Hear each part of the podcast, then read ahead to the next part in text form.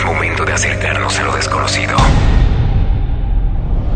Es hora de conectarte con nosotros y descubrir lo inexplicable. Ahora el temor será tu fiel compañero. Y ten mucho cuidado. Tal vez al encender la luz vas a querer cerrar los ojos.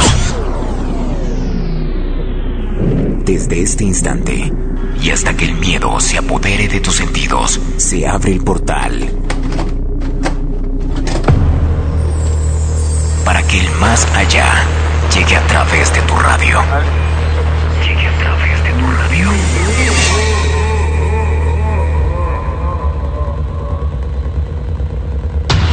Inicia el cartel paranormal de la Mega. Prohibido para menores de edad.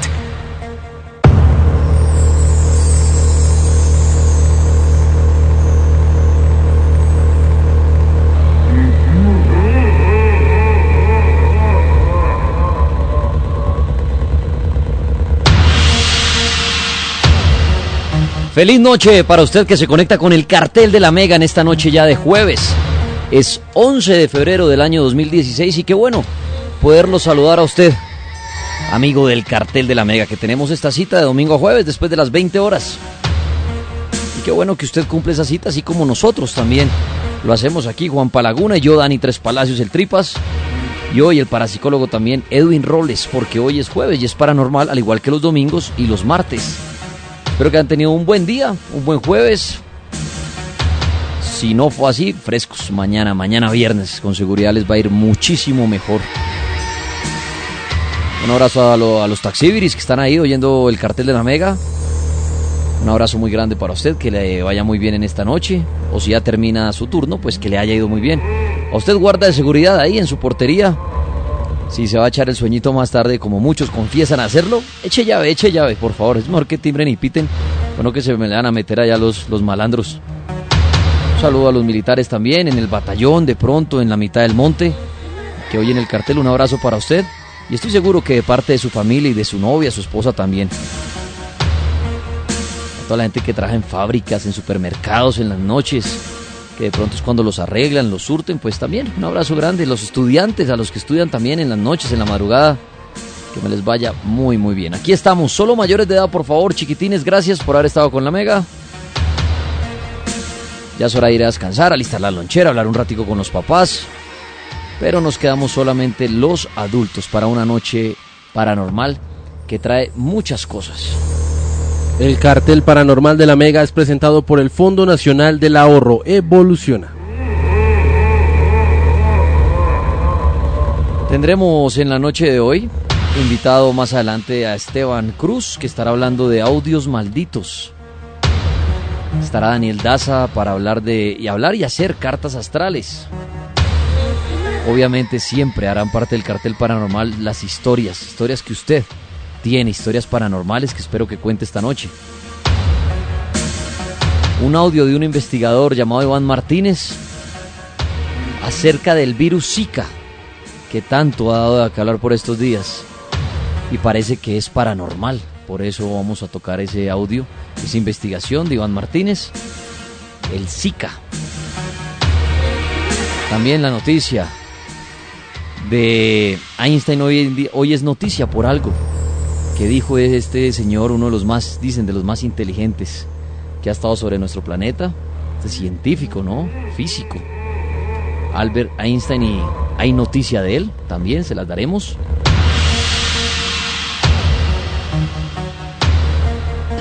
Y Edwin Roles, a quien saludo ya mismo, el parapsicólogo, también tiene un titular para la noche de hoy de sus investigaciones. ¿Qué dice Roles? ¿Cómo le ha ido? Viejo Tripas y Viejo Laguna, muy buenas noches. Bueno, usted, para más adelante va a tocar, me dijo, el tema del espiritismo. Sí, claro que sí, viejo Tripas.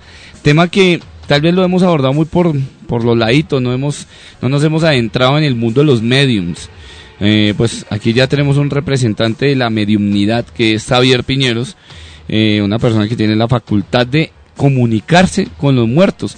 Pero hoy yo me di a la tarea de buscar aquí en Bogotá si existía algún tipo de grupo que reuniera a estos a este, este tipo de personas que trabajan pues obviamente en pro de ayudar a, a aquellos que han perdido un ser querido y que por consiguiente pues se buscan es ayudar a que su familiar que si falleció tuvo muerte violenta o muerte natural pues eh, y que esté penando pues sencillamente pasa al otro lado y la encontré O sea, si hay un grupo de espiritistas. sí la encontré De eso es lo que va a hablar usted ahorita más adelante. exactamente Muy bien, pues mire, los amantes del espiritismo, eso será ahorita más adelante. Con Edwin Robles.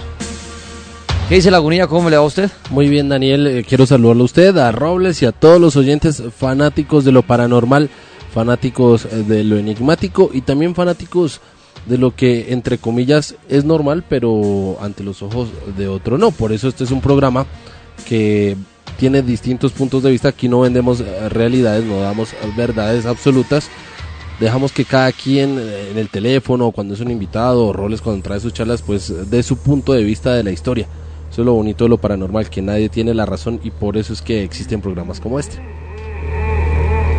Muy bien, ahorita Lagunilla nos cuenta la noticia de Albert Einstein, porque es noticia este gran científico, investigador y físico el día de hoy. Por favor, eh, bueno, primero decirles buenas noches a nuestros amigos tuiteros. El numeral de hoy, Campesinos Orgullo del Cartel. Cada noche el cartel hace un numeral que ojalá sea tendencia, como es casi habitual. Con estos numerales de agradecimiento, bien sea a una persona o a un grupo de personas, en esta oportunidad a los campesinos, a usted amigo campesino que nos oye, un abrazo muy grande, gracias. Sé que a veces pasan por momentos muy difíciles, dependen del clima, de los paros, en fin, muchas situaciones de las cuales salen adelante, son unos berracos. Un abrazo amigo campesino. Por eso el numeral hoy, el cartel les dice campesinos, orgullo del cartel. Entonces pueden enviar fotos de campesinos, les daremos retweet, yo por lo menos en mi cuenta les estaré dando retweet.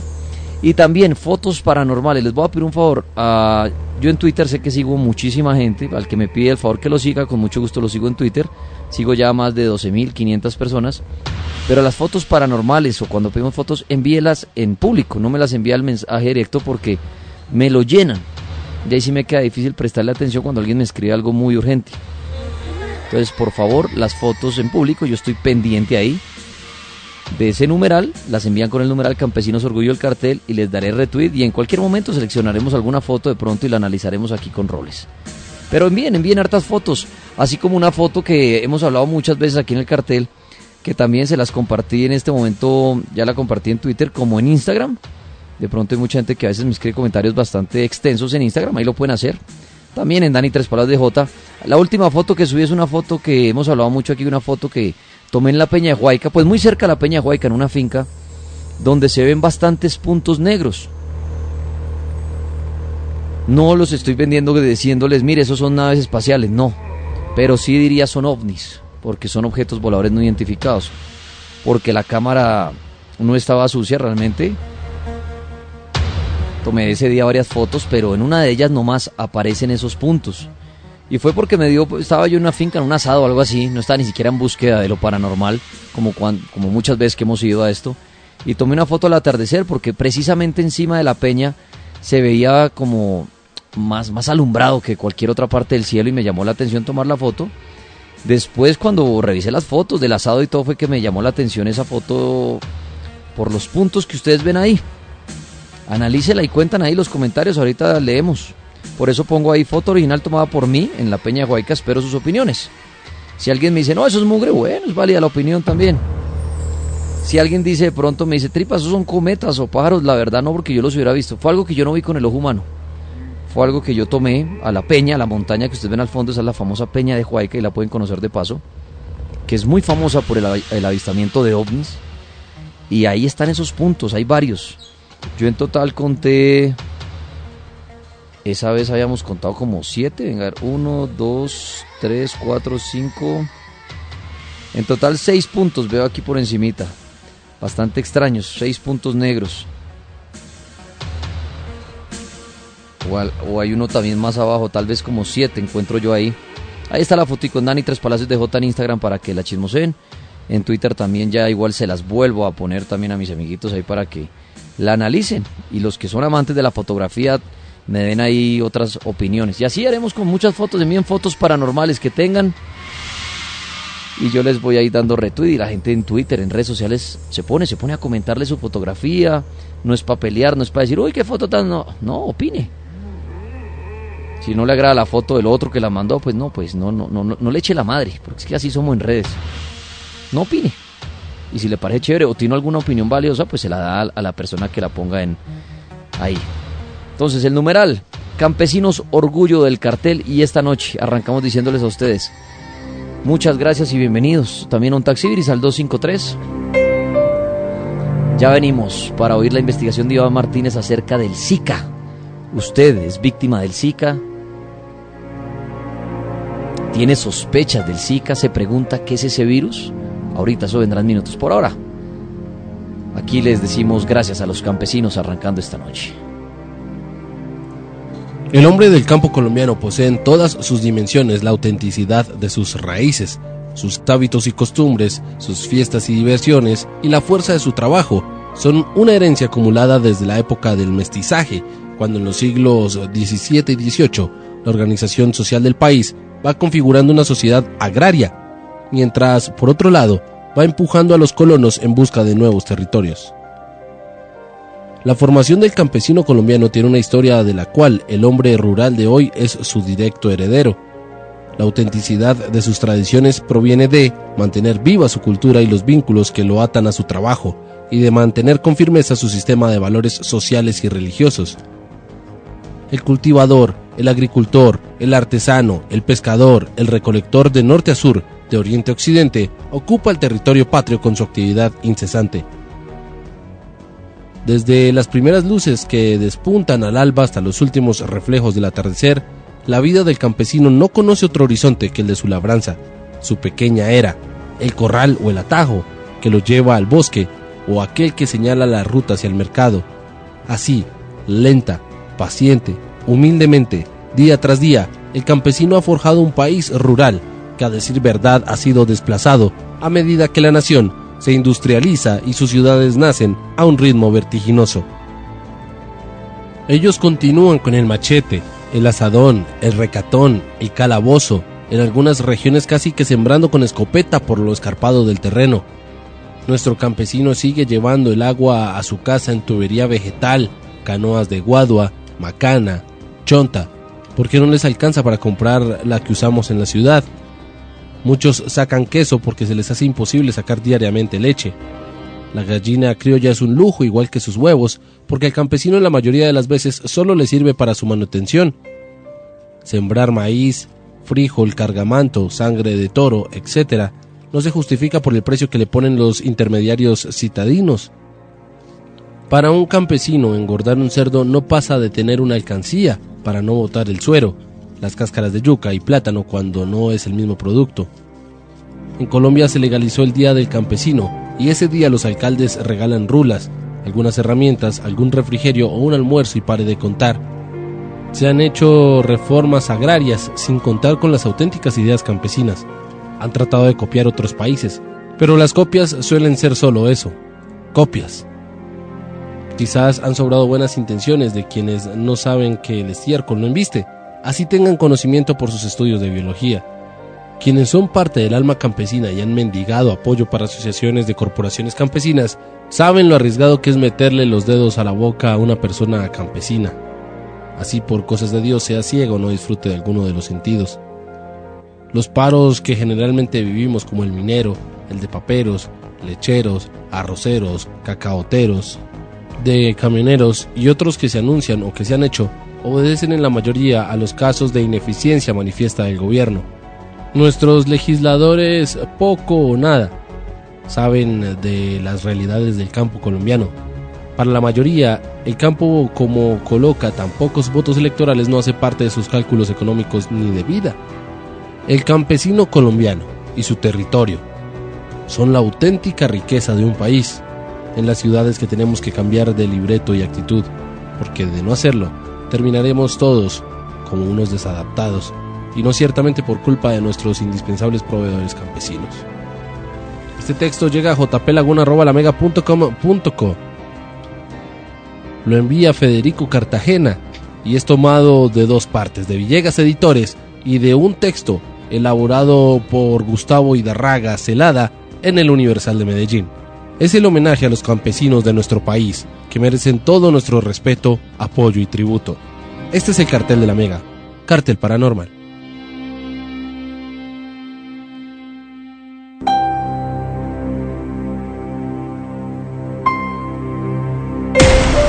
Nació con una hora de contenido a la semana. Pero fueron tantos los fenómenos paranormales que ahora es dueño de tres noches. Tres noches no fueron suficientes. Ahora podrás oírlo todos los días, las 24 horas. El cartel paranormal online www.lamega.com.co slash el cartel paranormal y en nuestra aplicación La Mega. Este es el cartel de la Mega. Cartel paranormal. Esta noche más adelante les estaremos también aquí, gracias a Iván Martínez, investigador, que nos colabora con sus audios y todo también en el cartel paranormal. Tiene un canal excelente en YouTube que se llama Gran Misterio para todos los amantes de este tema. Ahorita yo les decía que Albert Einstein fue noticia, está haciendo noticia, debido a algo de llamado las ondas gravitacionales. Y obviamente Iván se dio a la tarea de explicar un poco más esto. Laguna encontró por ahí el titular de la noticia. Sí, eh, después de varios meses de discusiones, hoy los científicos eh, del mundo dan finalmente a conocer su veredicto sobre la existencia de las famosas ondas gravitacionales que estiran y comprimen el espacio-tiempo. Em, se cumple una predicción que hizo Einstein hace muchos años. Las ondas gravitacionales sí existen. El propio Einstein dudaba sobre su existencia, pero incluso pensó en desmentir esta idea en 1936. El hallazgo confirma también la existencia de agujeros negros en el espacio, Daniel. Mm, según los científicos, se ha detectado por primera vez en la historia ondas en el espacio-tiempo producidas por la colisión por el choque o el encuentro de dos agujeros negros, uno 36 veces y el otro 29 veces más grande que el Sol, a una distancia de más de mil millones de años luz en la Tierra. Antes... Qué, bueno lo que estamos descubriendo a tanta distancia, ¿no? Ya mil millones de años luz. O sea, eso... Y, ese tema, Rol, antes de que Laguna siga, siga leyendo la noticia, es muy enredado, ¿no? Todavía estamos en una sociedad, y ahí me incluyo, que esas terminologías y todo, creo que los únicos que lo entienden son las personas que se dedican a esto, ¿no? A la física, al, al, estudio del espacio, porque a uno le dicen, no, en el espacio, el espacio-tiempo, el agujero negro, y uno como que todavía, hoy en día, ¿no? A pesar de ser un tema así hablar, yo creo que a más de una persona como le preguntan, ¿qué es un agujero negro? Y sí. hemos oído ese término y dicen, no, no, que esas cosas están en el espacio, pero todavía somos, somos muy estamos muy crudos en ese en ese lenguaje, ¿no? en esa terminología. En, kinder. Obviamente los científicos y esa gente, claro, entienden y no, es mm. que el espacio espacio-tiempo y el agujero negro, pero nosotros, el, común, claro. dice, ah, un agujero negro, ¿no? ¿Qué es eso? Yo, he visto que eso es una cosa extraña en el espacio y hasta ahí llegamos y por eso los invito a que a que investiguemos más, veamos más de estos programas que a veces hacen, eh, eh, que se especializan en el tema del espacio como una serie que ya también hace poco vi que estaba en Netflix, que fue muy buena, no sé, me corrían si es de Natju tal vez, la de Cosmos. Sí, mm, sí es de Natju, ¿cierto? Sí, es de Natju. Que se llama Cosmos, por ejemplo, esa es excelente y le explican a usted unas cosas del espacio que es bueno, es bueno para, como cuando salen noticias de esta, lo que está leyendo Laguna, que a veces más de uno dice, bueno, y ese Einstein sí dijo esa vaina, pero ¿Qué es eso de espacio-tiempo? Y, y a veces ni nos importa, ¿no? Porque dicen, no, eso está a mil millones de años luz. Pero algo tan lejano, el día de mañana puede ser nuestro enemigo, nos puede acabar en un segundo. No, y que el idioma de la jerga popular y el vocabulario que se utilizan en las diferentes ciencias, pues es fantástico. De por sí, por ejemplo, la física cuántica, eh, digamos, la astrofísica, que básicamente hace parte de los grandes, los grandes pensadores de hoy como Stephen Hawking y como ese eh, Esa es otra eminencia, ¿no? De... Total, que a pesar de estar parapléjico en una silla de ruedas, que él mismo inventó el sistema para poderse comunicar. ¿Cómo se llama la película del de hace poco? Se llama La, teoría, del todo. se la recomiendo, vean La teoría del todo también, película recomendada, consíganla para este fin de semana, muy buena, que cuenta la vida de Stephen Hawking, de este gran científico que muchos he visto por ahí, ¿no? Mucha gente se burla de él en las redes sociales, le hacen memes, montajes, porque es esta persona, para que no se acuerda quién es, que, como dice Roles, está en una silla con su cabeza así como ladeada hacia un hombro y logra hablar es por medio de una máquina, entonces es como un robot, Sí, pero es de las, es de las personas, si no me equivoco, la persona más inteligente sí. que está sobre este planeta en este instante. Incluso muchos otros científicos que, que también por la línea de Hawking eh, trabajan, trabajan de manera se- secreta y que tal vez la para la, digamos, eh, luz pública no son conocidos, como de pronto un actor, como de pronto un cantante. Eh, son personas que realmente también merecen ese postulado, porque su cerebro realmente es envidiable lo que, lo que han hecho por la astronomía, por la física, por este diferente mundo y ramas que, que, se sostienen también en, eh, en la base de lo desconocido y de lo insólito, hacen que uno, por ejemplo, se vaya enamorando cada vez más de, de cosas como el espacio, el espacio exterior, que habrá más allá del espacio, de, de nuestro propio planeta, de nuestra galaxia, y que ese mundo tan conglomerado allá afuera, en el que hay muchísimas estrellas, muchísimos eh, planetas que pudieran tener la posibilidad de vida como este, no, no, no deja de ser fantástico. Incluso ahí no podemos dejar de, de nombrar a Carl Sagan, quien eh, de alguna Eh, u otra de- manera... De señor me leí yo el primer librito que leí en mi vida y, y de los pocos, soy sincero, de los pocos que me he leído completo, porque me gusta hojear muchos libros, Sí, fue el del mundo y sus demonios. uy, buenísimo. lo recomiendo. Y eso hace una crítica, pero bastante fuerte con cuando se refiere a los fenómenos paranormales. En ese, en ese mismo libro, El mundo de sus demonios. Yo tenía Cosmos, que era muy bueno con las láminas del, del espacio, eh, donde mostraba precisamente los tipos de galaxias, los tipos de estrellas, donde uno podía aprender, por ejemplo, y con una, es- con una jerga, con un idioma, un vocabulario muy entendible para el que realmente hasta ahora está comenzando a estudiar este tipo de, de, de, de- línea, de, línea, eh, eh, digamos, edu- educativa, y que él lo hizo básicamente fácil para todas las personas, eh, el ver que mitológicamente todas las, las, las civilizaciones que tenemos en el planeta Tierra han tenido que ver con la astronomía, porque tenemos antes de, de Sagan y obviamente antes de Hawking y antes de Michokaku y, y bueno, una cantidad de personas como Albert Einstein, habían otros astrónomos que de alguna u otra manera estaban adelantadísimos en el tiempo y de los cuales tampoco hemos podido ahondar mucho, como los aztecas y los mayas, incluso las comunidades chinas, las culturas, la cultura china es una de Es las yo- más La otra yo lo decía, es que yo creo que de los que pri- los de, de los que de primeras pusieron los pies aquí, que no sabemos quiénes fueron, ¿no? Sí. Obviamente unos dicen, se inclinan que no, Adán y Eva, otros dicen que ex- extraterrestres, en fin. Sí. Pero los primeros que pusieron acá un piecito, yo creo que la primera vez que vieron para arriba y vieron esas estrellas, se preguntaron, ¿qué es eso? Y Sí. ahí parte todo. claro. Ahí, ahí parte el todo usted por primera vez ver la luna y decir, o sea, imagínense eso, que un día usted la ve así brillante, redondita, y al otro, y de pronto unos días después salga partida por la mitad, Sí. después un pedazo, después no hay, pues como para enloquecerse, ¿no? Claro. Ya obviamente, ya uno ya, está- pero póngase a pensar en cuando esto empezó, ahí fue cuando empezó la pregunta de, ¿qué es eso, no? Sí. que, que hay allá arriba. Y aún, obviamente, gracias a la noticia que nos da Laguna, ya estamos hablando de, de cosas, que llamémoslo así, que se encuentran en ese espacio que no conocemos a más de mil millones de años luz. Que obviamente eso para el ser humano es, mejor dicho, en el infinito y más allá. Pero de pronto para otras razas o algo, si es que existen, Sí. es algo muy cercano. Claro. de- debido a su tecnología. Llegará el día en que el hombre pueda decir, no voy a ir aquí, a, una, a un millón de años luz ya vengo.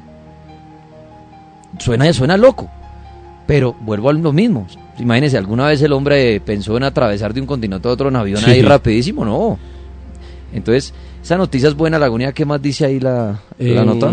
Esto, eh, antes del choque, Daniel, los agujeros da- daban vueltas uno alrededor del otro a 200 veces, por, 250 veces por segundo, una velocidad dos veces inferior a la de la luz. Su colisión se tradujo en ondas gravitacionales, que es lo que estamos hablando en estos momentos, que crearon una enorme tormenta en la que el flujo del tiempo desaceleraba y luego aceleraba para pues, crear un, un, no sé, un, un movimiento constante. O sea, donde esto hubiera pasado, yo me estoy imaginando, a ver si Roles y Roles me corrige. Sí. ¿Esto es como una especie de tsunami en el espacio? ¿Lo que pasó? puede ser incluso más terrible que un tsunami. O sea, como un choque de es dos. como la Pero explosión de una bomba de hidrógeno. Yo, algo yo, lo, así. yo sí, yo lo asociaría más a ese, y ese todo, y fue tan fuerte que eso allá se está revolviendo todo. Claro. Menos mal, pero ahora viene mi pregunta comparándolo con un tsunami. Bueno, eso fue lejísimo, ¿cierto? Estamos Sí. hablando de mil millones de- allá. Allá pasó eso, allá pasó ese choque, esa explosión. Y esa onda de la que hablan puede llegar acá.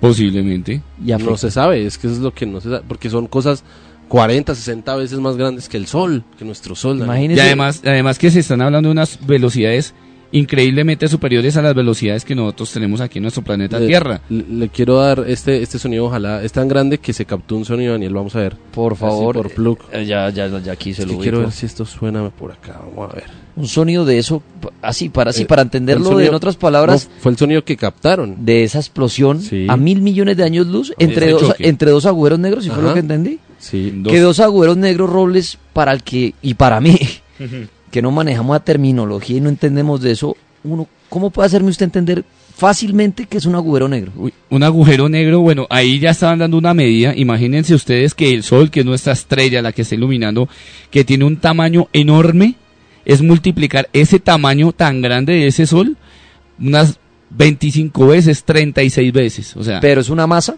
una masa. Eh, muchos dicen que los grandes planetas cuando estallan, Sí, muchas veces lo que eh, en vez de estallar genera una implosión. Esa implosión empieza a absorber todo y esa, absorbi- esa absorción en ese radio es el agujero negro. lo que pasa también. Pero ahí- por eso, pero el agujero negro es una masa.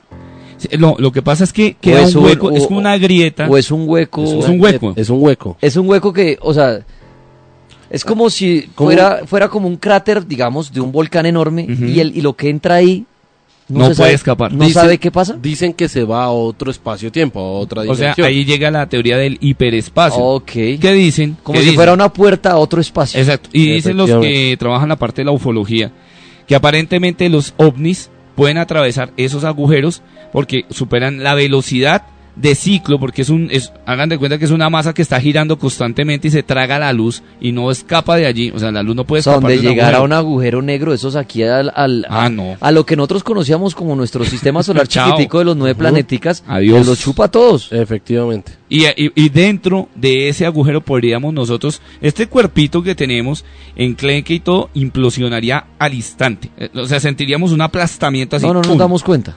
Exacto. O sea, cuando, si algún día el planeta es Muerte Tierra, instantánea. es absorbido, llamémoslo así, chupado por un agujero negro, no nos damos cuenta. Puede ser. Se acaba esto en un segundo. Pero es mágico, es mágico el enigma de los agujeros negros, porque eh, lo que decía eh, Lagunita sobre los planetas, también existen las estrellas. Mire, perdón, lo interrumpo. Buen dato el de Sir Michael nos dice que lo que estamos hablando ocurrió hace 29 millones de años atrás. Claro. Sí, y claro. hasta ahorita está llegando. Para formarse el Eh, universo incluso. Qué buen, qué- qué buen dato. Eso es, como el, eso es como el ejemplo de las estrellas. La mayoría de las estrellas, y la otra vez vi un programa en que creo que decían ah, casi todas, las que vemos, Sí. normales, ya no existen. Dejaron de existir. Ya, ya, ya, ya desaparecieron. Lo que pasa es que estaban tan lejos que hasta ahorita está llegando la luz. Sí. Pero esa luz, había una muy buena frase que usaban en Cosmos, yo no me acuerdo Que si cuál usted era. quiere ver el pasado, Eh, algo así, en si el presente, mira hacia las estrellas. Que si exacto, que si quiere el pasado hacia el- en el presente, mire una estrella. Sí. Porque ahí está viendo es el pasado. Esa luz de esa estrella es el pasado, ya no está.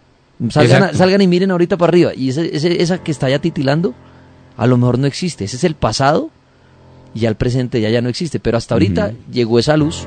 Además, porque en el espacio, entendamos, el tiempo es cero, nulo. Cero, no pasa. O sea, nosotros tenemos un ciclo de evolución del tiempo porque tenemos como noción el día y la noche, y pare de contar. Aquí dice Andrés Barza, obviamente lo de los agujeros negros no es comprobado, no. No, es la No, teoría. es la teoría, teoría, es una por eso. teoría. Eso se comprobará el día que un ser humano pueda entrar a un agujero negro, dar una vuelta a una nave y salir y decir, ah, no, allá no hay nada. Sí. O llegue y diga, uy, pasé a otro universo. O, Exactamente. obviamente, Lo eso que se son denomina la, hipótesis. la teoría de la especulación, especular, porque en astronomía hay que especular, o sea, realmente el hombre no ha llegado hasta esas distancias, pero según el comportamiento que tienen esos, esos astros tan hermosos, las estrellas, eh, los planetas y todos los componentes, los cometas, hacen ver a través del comportamiento una hipótesis de cómo podría ser a futuro el determinado comportamiento de ese objeto. Dice Néstor Maecha, si entráramos en un agujero negro sobreviviríamos. Si nos volviéramos nos volviéramos a formar, dice él, escribe así. Descuantificar, lo que dicen en teoría de física, la física cuántica. Mire, acá hay una pregunta. Todo esto es una hipótesis, porque si ni siquiera esos que están en la NASA estudiando esto todos los días o en los laboratorios, nosotros aquí especulamos de acuerdo a la noticia y a lo que hemos aprendido. Dice el gato Vázquez, una buena pregunta. ¿Por qué no hay agujeros negros cerca a nuestros planetas? Eso, Es una el universo es inteligente, el universo tiene un comportamiento inteligente. Hay Pero un- el día de mañana puede llegar uno cuando menos Claro, Hay, pensemos. hay un gran mito que dice que el sol en un momento va a tener que dejar de funcionar y cuando funcione va a explotar. Y ahí formaría un agujero negro. forma su agujero Claro, negro. es que esas son las Dice- edades de las estrellas inclusive. Dice acá Erwin Ortiz, tripas, el centro de nuestra galaxia es un agujero negro, para que se imagine la fuerza. Ujú. Buen dato, mire, todos, bueno, ahí empiezan a aportar todos buenos datos de Bueno, esto, que era lo que debido, a, le- debido a la noticia de Einstein, pero sí quiero ir Ahí le tengo el... a Iván Martínez. Pero primero, el, el- el- Sí, vamos a ver. Sí, así fue que ahí está, sonó- en, en plug. ahí fue que sonó. A ver. Ahí está.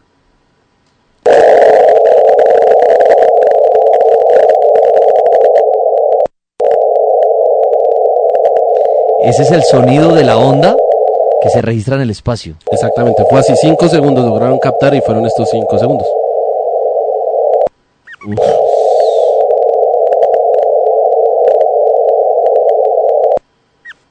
Chévere, bueno, bueno. ¿Qué es lo que está sonando? Ah, su Ah, computador. uy, me asusté. Yo sí. Pero, ah, es que ya vi dónde. Eso, estos sonidos. Sí, es esto, es esto. Bueno, muy bien. Pues ahí está, ese fue el audio. Y aquí está este gran investigador Iván Martínez que nos explica más acerca de este tema que veo que les apasiona a muchos y ahí aprendemos. Este tema del espacio es fascinante los porque... misterios del universo. Sí, son los misterios. ¿Algún día será que el hombre podrá viajar a millones de años luz? Ya hay hombrecitos allá afuera del planeta. O eso es lo que muestran en las estaciones espaciales. Se dice que el hombre llegó a la luna. Pero todo eso siempre ha sido cuestionado. ¿La Tierra estará preparada para afrontar un agüero negro? Dice Heiner. No, no, no, para nada. Muy bien, pues aquí está Iván Martínez que habla acerca de esto, este gran investigador de su canal DM Gran Misterio. Un abrazo para él, que por el horario pues no nos puede oír siempre en vivo, pero está pendiente.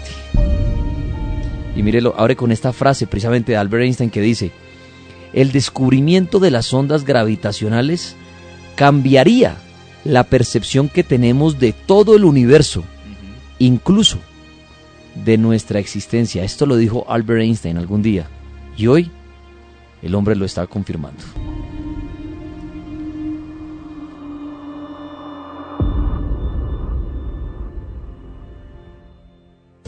Científicos del Observatorio de Interferometría Láser de Ondas Gravitacionales LIGO acaban de detectar con una potente máquina las misteriosas ondas gravitacionales. Estas han sido detectadas cuando chocaron dos enormes agujeros negros, fusionándose entre sí.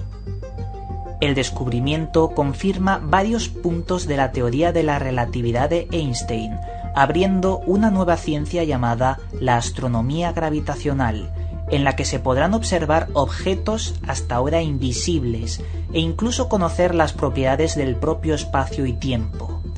A su vez, este descubrimiento podrá resolver las preguntas sobre la creación y la propia existencia misma. ¿Será el principio para poder manipular el espacio y el tiempo?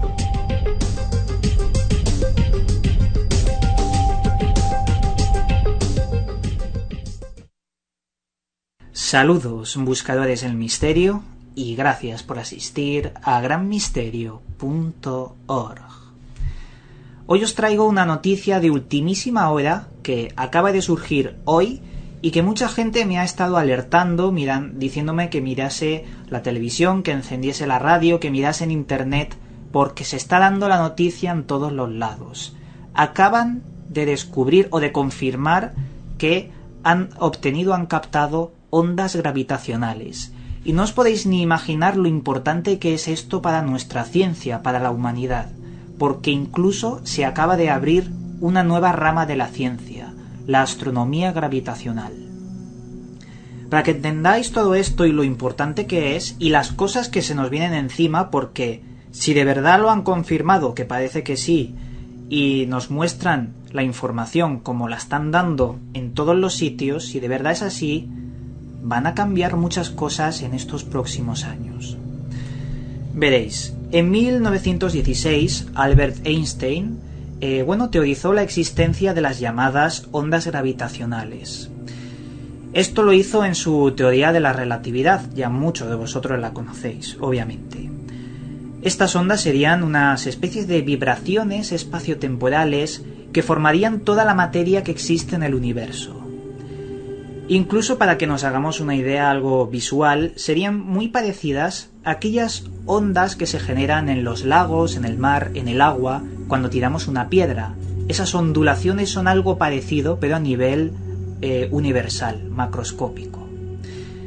Estas ondas podrían incluso mover planetas y generar, según lo que han dicho en la confirmación, que ha sido online, en directo, podrían generar eh, aceleraciones o deceleraciones del propio espacio-tiempo en lugares eh, concretos, lugares determinados del universo. Y eso pone a pensar sobre la teoría de los viajes en el tiempo. Pero bueno, como ya os estaba diciendo, hoy, día 11 de febrero del año 2016, los científicos del Observatorio de Interferometría Láser de Ondas Gravitacionales, más conocido como el LIGO, ha confirmado hoy mismo la detección por primera vez de estas llamadas ondas gravitacionales. Y como bien os estaba comentando, esta confirmación es la que abre la nueva rama de la ciencia, la astronomía gravitacional. Os he de comentar que esta maquinita que ha detectado esas ondas gravitacionales no es una máquina cualquiera. Es una máquina que utiliza un potente láser que llega a más de 225 millones de años luz de, distancia, perdón. Una distancia brutal. Esta máquina incluso es extremadamente compleja y sensible, ya que puede determinar el diámetro de objetos 10.000 veces más pequeños que un protón. Imaginaos la sensibilidad que tiene esta máquina. Como bien he dicho, esta máquina detectó las ondas gravitacionales, pero ¿de dónde las ha detectado? Pues las ha detectado de un lugar muy alejado, tan alejado que se necesitaba esta máquina tan sensible, en el que dos grandes agujeros negros han chocado y se han fusionado. Y de esa fusión ha generado una energía brutal que equivale a más de tres soles en un segundo. Esa explosión ha sido tremenda y esa explosión tan violenta es la que ha generado por primera vez detectadas las ondas gravitacionales. El descubrimiento podría, bueno, utilizarse para ver el universo de otra forma, de una forma totalmente distinta a lo que nos tienen acostumbrados. Incluso objetos invisibles podrían ser detectados. A su vez, puede que estas ondas gravitacionales sean la propia respuesta de la existencia y de nuestra creación misma, ya que puede explicar las ondas gravitacionales y su estudio, ese teórico Big Bang o lo que había antes del universo, ahí están las respuestas y parece que las vamos a obtener. Hay que decir que en la actualidad solo podemos apreciar o conocer el 5% del universo conocido, de lo que se nos es visible, de lo que podemos ver con los telescopios, ya que la luz tiene una longitud de onda muy determinada, según lo que estemos investigando, ya sean rayos X, infrarrojos, ondas de radio, todo eso es el 5%. Pero con esto, ese 5% se va a convertir en un 80-90% de investigación nueva. Vamos a poder ver cosas que ni siquiera podamos imaginar. Pero claro, esto lleva su tiempo, ya que se está empezando a realizar cambios en el propio LIGO, en este láser, y también en otra instalación llamada instalación Virgo, una instalación que tiene mucha más potencia y que prevé para el 2020 aumentar esa sensibilidad de los rayos láser para llegar más lejos y detectar más ondas gravitacionales. Y ojo, aunque parezcan fenómenos bueno, muy comunes, no son muy comunes en el espectro visible encontrar fusiones de agujeros negros.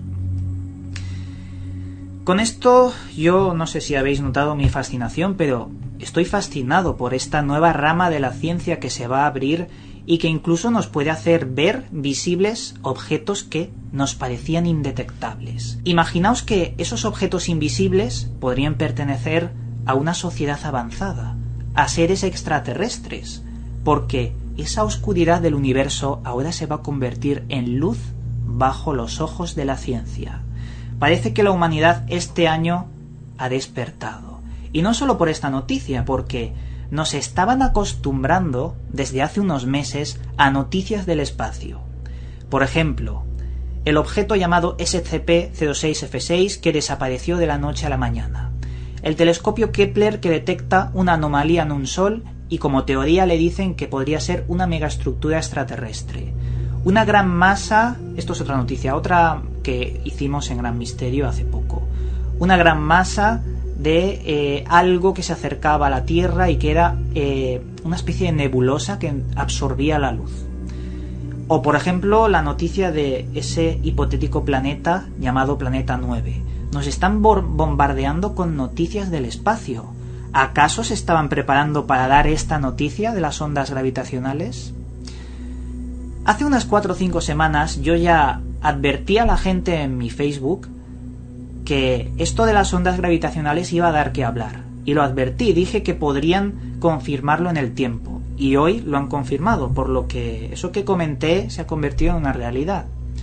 Y es curioso porque eso me dice a mí mismo que no voy mal encaminado a la hora de relacionar todas estas noticias que nos dan del espacio, más que en los 20 años, lo hacen en unos meses, y que parece que coinciden en ese punto, en el punto del tema de hoy.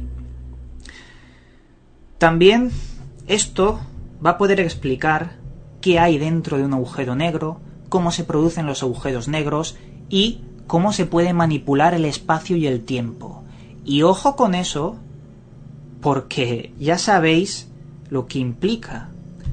El estudio de ondas gravitacionales incluso puede crear esa nueva rama de la ciencia sobre los viajes en el tiempo. Y ojo, esto no es una locura lo de los viajes en el tiempo. La propia teoría de la relatividad lo admite y lo confirma, y ahora más que nunca. ¿Podrá la humanidad incluso manejar la gravedad en el futuro? ¿Podremos, eh, bueno, utilizar eso como fuente de energía inagotable e infinita?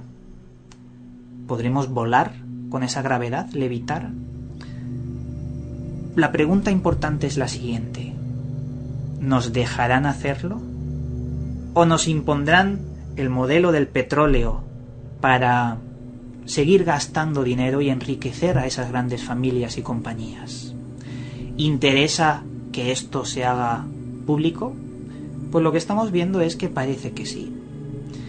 Y con esta noticia os dejo informados, el misterio está servido, como siempre, y si surge algo de última hora sobre esto, algo importante, volveremos a hacer un vídeo sobre el asunto. Excelente investigación de Iván Martínez de su canal BM Gran Misterio acerca de la noticia que se produce hoy acerca de la existencia de ondas gravitacionales. Este es el cartel de la Mega, cartel paranormal.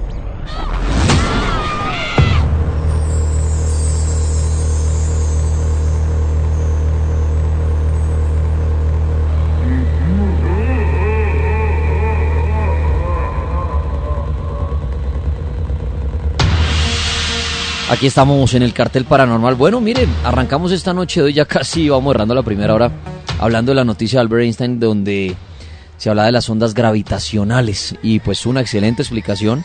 Pues primero la noticia como la registraba Laguna, pero la noticia también como la nos la contó Iván Martínez, este gran investigador, que le que él también comparte su, su material con el cartel paranormal, por eso lo los podemos pasar para que todos aprendamos, porque es muy bueno, ¿no? Es muy bueno y le recomiendo el canal de YouTube de él. Gran Misterio. Ahí está todo para que lo vean para a veces que lo quieren ver ya con más dibujitos y todo, pues para eso está en YouTube. Y se pueden suscribir al canal del hombre. Pero bueno, mire, ¿quién lo creyera? Y hablamos aquí nosotros mientras veíamos el, o escuchábamos la investigación que de pronto cuánta gente creería en la época de Albert Einstein que estaba loco, ¿no? Y así pasa con muchos científicos, o con mucha gente, dice, está loco. Sí como cuando decían que el planeta era, era redondo, ¿no? Que le decían que usted está loco, que el planeta es redondo. Lo que eso es plano, y el, eso es plano y el agua ya se cae al final y ahí hay un dragón. Hay muchísimos que tal vez eran profe, no eran profetas en su tierra, ¿por qué? Porque porque de alguna manera se adelantaron a la época, de su propia época se adelantaron en la época por especular, lo que parecería en, en aquellos tiempos algo completamente sacado de los, bueno, de, de la locura, pero por ejemplo grandes como Ticho Brand, grandes como Nicolás Copérnico, grandes como Kepler o Galileo, todos ellos fueron locos y la representación de la locura en su propio tiempo, pero eran grandes pensadores, eh, grandes astrónomos e incluso pertenecientes a sociedades secretas. Eso, bueno, no lo hemos tocado tan profundamente, pero muchos pertenecieron a sociedades secretas. Como se decía que Galileo había pertenecido, por ejemplo, a grandes sociedades secretas de su, e, de su época y que ellos le manipulaban básicamente a todo ese tipo de información. Y también, por ejemplo, uno de los grandes eh, pintores del Renacimiento, que en su conjunto es uno de los supergenios más grandes, que es Leonardo da Vinci. Y una persona que también podría haberse postulado para ser eh, un astrónomo hipotéticamente, porque a través de la misma geometría sagrada, geometría sagrada me refiero a los elementos que se utilizaban para construir, por ejemplo, las grandes catedrales como Chartres y otras más. Eh, realmente toda esa, toda esa información permanece muda. Ahora en la Mega, estudia inglés y francés en American School Way, porque hablarlo es hacerlo posible. Bueno, Lagunilla, ya que tocamos el tema del, del espacio y todo esto, los planetas, hay otra noticia, ¿no? Sí, hay científicos que están advirtiendo sobre una inminente catástrofe para nuestro planeta. Un equipo de científicos predice que el dióxido de carbono que está emitiendo pues obviamente todo nuestro planeta a causa la contaminación jugará un papel determinante en el futuro de, pues, nuestro globo terráqueo. 22 científicos que investigan el clima han señalado en un nuevo estudio que más o menos en 10.000 años la Tierra cambiará drásticamente. Se cree que muchas ciudades costeras quedarán sumergidas bajo el agua como resultado del cambio climático. Peter Clark es el que se, la persona que dirige esta investigación, es de la Universidad Estatal de Oregon en los Estados Unidos. La investigación sostiene que la Tierra tendrá que pagar un elevado precio durante los próximos 10.000 años si los humanos no empiezan a realizar cambios drásticos. ¿Y sabe por qué no lo hacemos? Porque precisamente como salen las noticias en que hablan en 10.000 años o 10.000 millones o lo que sea, no nos importa. Mm. Porque decimos, aquí, ah, de madre, eso va a ser para el año 10.000 y apenas estamos en el 2000, que se freguen los de allá, ¿no? Pensamos así, tristemente. En las próximas décadas la humanidad tiene la oportunidad de minimizar el potencial eh, catastrófico del cambio climático que durará más que toda la historia de la humanidad, afirmó este científico a un diario llamado The Washington Post. Andrés Leverman, experto en cuestiones eh, relacionadas al aumento del nivel del mar, afirmó que se necesita un cambio para analizar las consecuencias de las emisiones humanas a largo plazo. Como muchos saben, el humano también emite eh, dióxido de carbono y entre más está en contacto con elementos contaminantes, pues más dióxido de carbono eh, emana. Es impresionante que podamos proporcionar un impacto tan duradero que tenga la misma importancia que la edad de hielo, afirman. El estudio destaca que el dióxido de carbono es la principal razón de este fenómeno eh, pues muchos lo relacionan por ejemplo con la sequía que hay en estos momentos en nuestro país. Eh, el compuesto permanece en la atmósfera durante un periodo de tiempo sustancial antes de ser eliminado por procesos naturales. Si no se consigue desarrollar algo capaz de eliminar el dióxido de carbono en el aire, el pronóstico de los científicos no va a ser para nada alentador. Eh, hasta ahora en los próximos 100 años, este dióxido el que estamos compartiendo hoy en la Tierra permanecerá en la atmósfera entre decenas y cientos de miles de años. Numeral Campesinos, orgullo, orgullo del cartel. Mire, dice Héctor Julio Carreño, lástima que ellos no puedan leer los tweets. Claro que sí, muchos campesinos me han escrito que muchas gracias por el homenaje a ellos hoy. Muchos campesinos, créame que usan ya redes sociales, al igual que los indígenas. Van a igual que nosotros, entonces ahí tienen sus redes sociales. No significa que ellos no usen esto, claro que sí. Por eso les decimos Hoy, Campesinos Orgullo del Cartel, ya lo veo ahí como de tendencia, ya vengo por eso a saludar a algunos. Sigan enviando sus fotos, tanto de campesinos como fotos paranormales. Ahí ven que les estoy dando retweet a todas esas fotografías que están mandando para que las comenten entre ustedes y lleguen de pronto a una posible conclusión. Estamos de regreso. Nos falta esta noche por tocar el tema de la carta astral, audios malditos con Esteban Cruz, espiritismo con Edwin Robles y el virus del Zika. Ya venimos. Ya volvemos con más cartel paranormal de la Mega.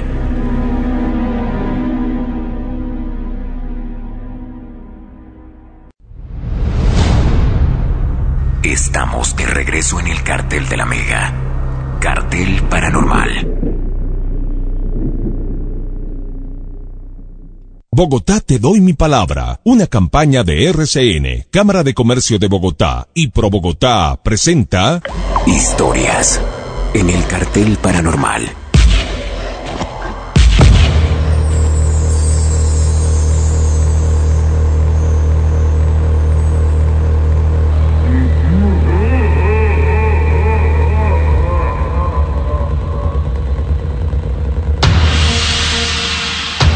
Momento de oír alguna historia en el cartel paranormal que usted tenga. Comuníquese a nuestras líneas, numeral 6342, numeral 99 de su celular. También lo puede hacer al 232-2124, 288-4218 en la ciudad de Bogotá. Si quiere compartir una historia con nosotros paranormal en esta noche, porque en minutos estaremos tocando el tema de la astrología. Y otro tema que nos va a tocar Daniel Daza como invitado. Serán minutos pero desde ya, si usted quiere a través de las redes sociales, me puede ir enviando su fecha de nacimiento, la hora y el lugar. Ojo con esos tres datos. La fecha en que nació, la hora y el lugar. Para poderle hacer una carta astral en la noche de hoy. Puede mandarme de una de esos datos con el numeral Campesinos Orgullo del Cartel. La Mega, buenas noches. Buenas noches, con Jonathan. Jonathan, bienvenido. ¿De dónde llama usted? De Facatativá. Desde Facatativá. Un abrazo a la gente en Faca en Faca, bueno, muchos campesinos, ¿no? También. Bastante. Un abrazo a todos los campesinos de Faca. hoy les decimos gracias y campesinos, orgullo del cartel. Bueno, cuénteme cuál es su historia paranormal esta noche. Viejo, tripas, es que sobre lo del programas pasados de lo de mi padrino, el señor Víctor Daniel Rosso Villarreal. Lo de la iglesia del diablo. Ok, sí, lo mismo. ¿Qué sucede con, la, con, este templo para adorar a Lucifer? Que en las últimas noticias roles veía yo, y no sé si Jonathan que nos llama está enterado, que por ahí vi que lo iban, estaban a punto de demoler el lugar.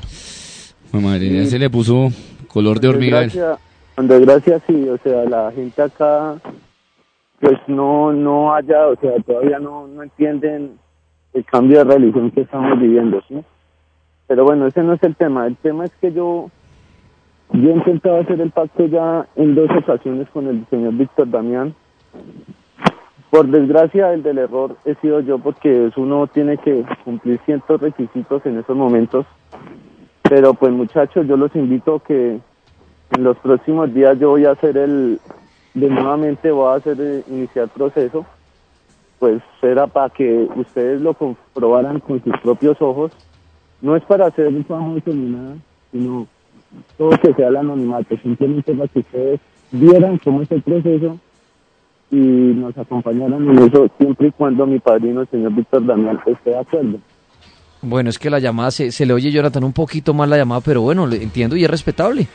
Que la decisión de él, digamos, es pertenecer a, estas, a, este, a este grupo de personas que adoran a Lucifer. Es totalmente respetable. Jonathan, gracias por llamarnos. Un abrazo allá a usted en Facatativa y a todos los campesinos de Faca. Envíen entonces la hora en que nacieron, la fecha de nacimiento y el lugar, solamente esos datos para participar de una carta astral en minutos con Daniel Daza. No necesito su nombre completo, no necesito nada, ni la cédula, nada de esas cosas. Solo la hora en que nació, la fecha y el lugar. Que ahorita en minutos estaremos hablando de la carta astral y haciendo algunas cartas astrales. Que parece a muchas personas les gusta eso, ¿no? Averiguar cosas de como el libreto de su vida que se podría definir una carta astral. Pero más historias. Hasta ahora la Mega, buenas noches. Buenas noches. Bienvenido al cartel, ¿quién habla? Juan Diego desde Bogotá. Bienvenido Juan Diego, gracias. ¿Cuál es su historia? Pues primero felicitarlos por el programa. Se ha internacionalizado, según veo, ¿no? Sí, la verdad sí recibimos a veces varias llamaditas del exterior y varias, varios mensajes en redes sociales. Menos mal, muy bien, muchas gracias por, por lo que nos dice. Felicitaciones. Hombre, Daniel, les tengo dos temas, pero veo que tengo poco tiempo, así que dime cuál les puedo hablar, el de Slenderman o un pequeño acontecimiento que ha pasado con el virus del Zika. El que usted desee contarnos. Pues ambos son de gran... usted es el, invitado, escoja por favor de qué nos quiere hablar en el cartel paranormal. Bueno, ya que van a hablar dentro de poco sobre el Zika, entonces dejaré que el mejor amigo de Edwin Robles se encargue de esto. Por otro lado, les voy a hablar de Slenderman brevemente, ya que es un personaje tomado de los creepypastas, a menudo involucrado con los infantes, es decir, con los niños. Pero su esquema psicosocial afecta a algunos adultos y jóvenes en términos psicológicos como trastornos de la realidad y psicosis. Más a menudo delirios de persecución, pesadillas, etc. Algunos países de Europa, como Irlanda, Rusia o Gran Bretaña, ha censurado un videoclip en una, de una agencia de Ucrania que generó controversia hace unos años por los incidentes asociados a este mencionado ya per- personaje. En el video que les voy a dar a continuación, la dirección que se encuentra en YouTube, muchas personas aseguran que después de verlo o incluso de oír, porque es un tema musical, un videoclip, sufren de trastornos o delirios, como ya mencioné antes. ¿Cómo se- Algunos investigadores... ¿Cómo, perdón, cómo se llama el video? Es una agencia que se llama Open Art Studios y es un grupo que se llama Open Kicks. El video está en letras, si no estoy mal, es ucraniano o bielorruso. Eh, dentro de un momento te doy los... Aquí tengo anotado. Bueno, algunos investigadores más a fondo en este tema aseguran que es a causa de ciertos sonidos involucrados en el videoclip. En la misma agencia han desmentido y han, han dicho que esto no tiene nada que ver con ellos, que en ningún momento han querido que esto se convierta en un posible acontecimiento mundial que tenga que hacerles propaganda de alguna u otra forma. Si quieres te doy a continuación el- la dirección Sí, para que la busques sí. en YouTube. Por favor, ¿cómo es? Eh, hombre, Daniel, eh, para ti para los de la mesa de trabajo, que perdónenme, no los saludé, pero en realidad los admiro bastante.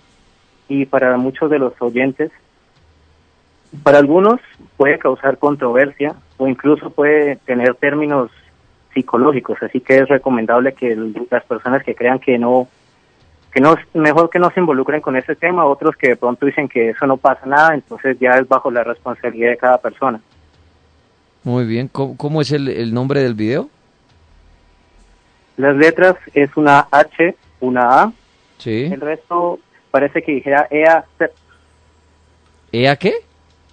EA, la E, la A, como una C, es que son algunas letras que cambian, porque este es otro, Es que por, porque para encontrar el video así es muy difícil porque pues mira, la primera es Open Kicks, Open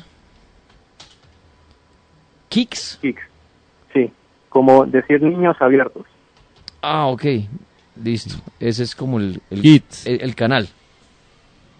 Sí, Es el Eh, no- eso es la es una pequeña agrupación que está dirigida por la agencia que te digo Open Art Studios.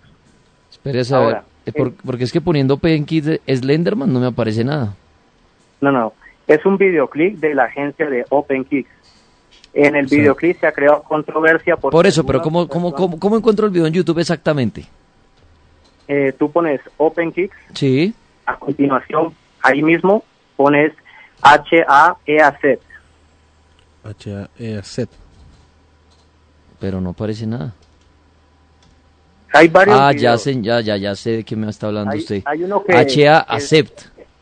Es que Sí, está así hay en, uno que- en ucraniano. que- sí, así, hay uno que asemeja las letras en nuestro idioma, pero el- obviamente... pero es un video de unos, es un video de unos niños. Sí, ¿Es esto?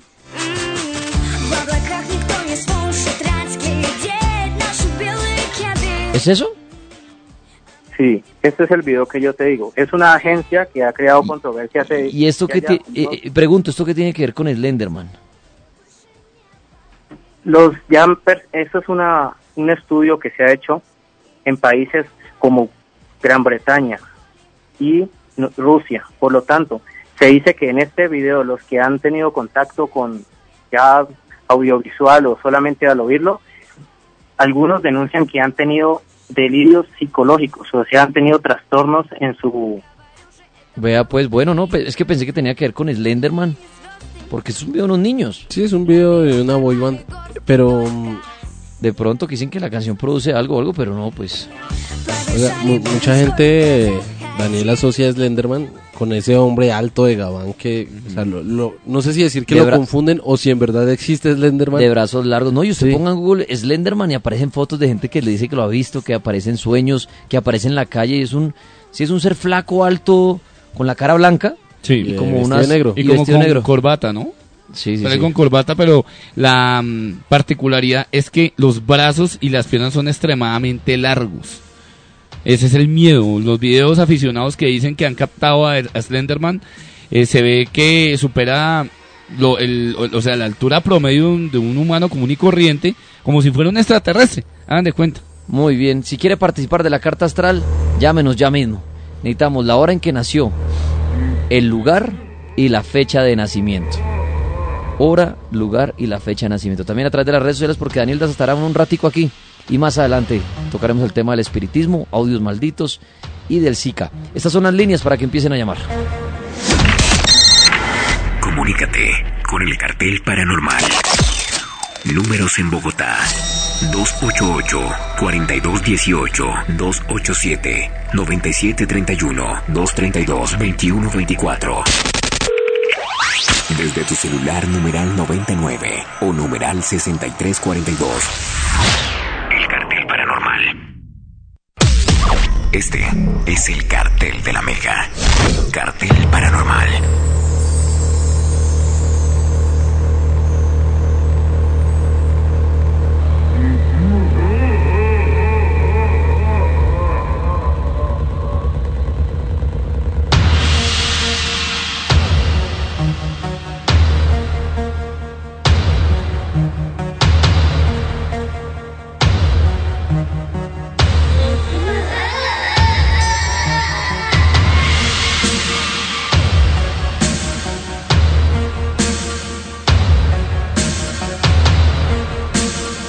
Momento de saludar en el cartel paranormal a Daniel Daza, gran astrólogo invitado esta noche.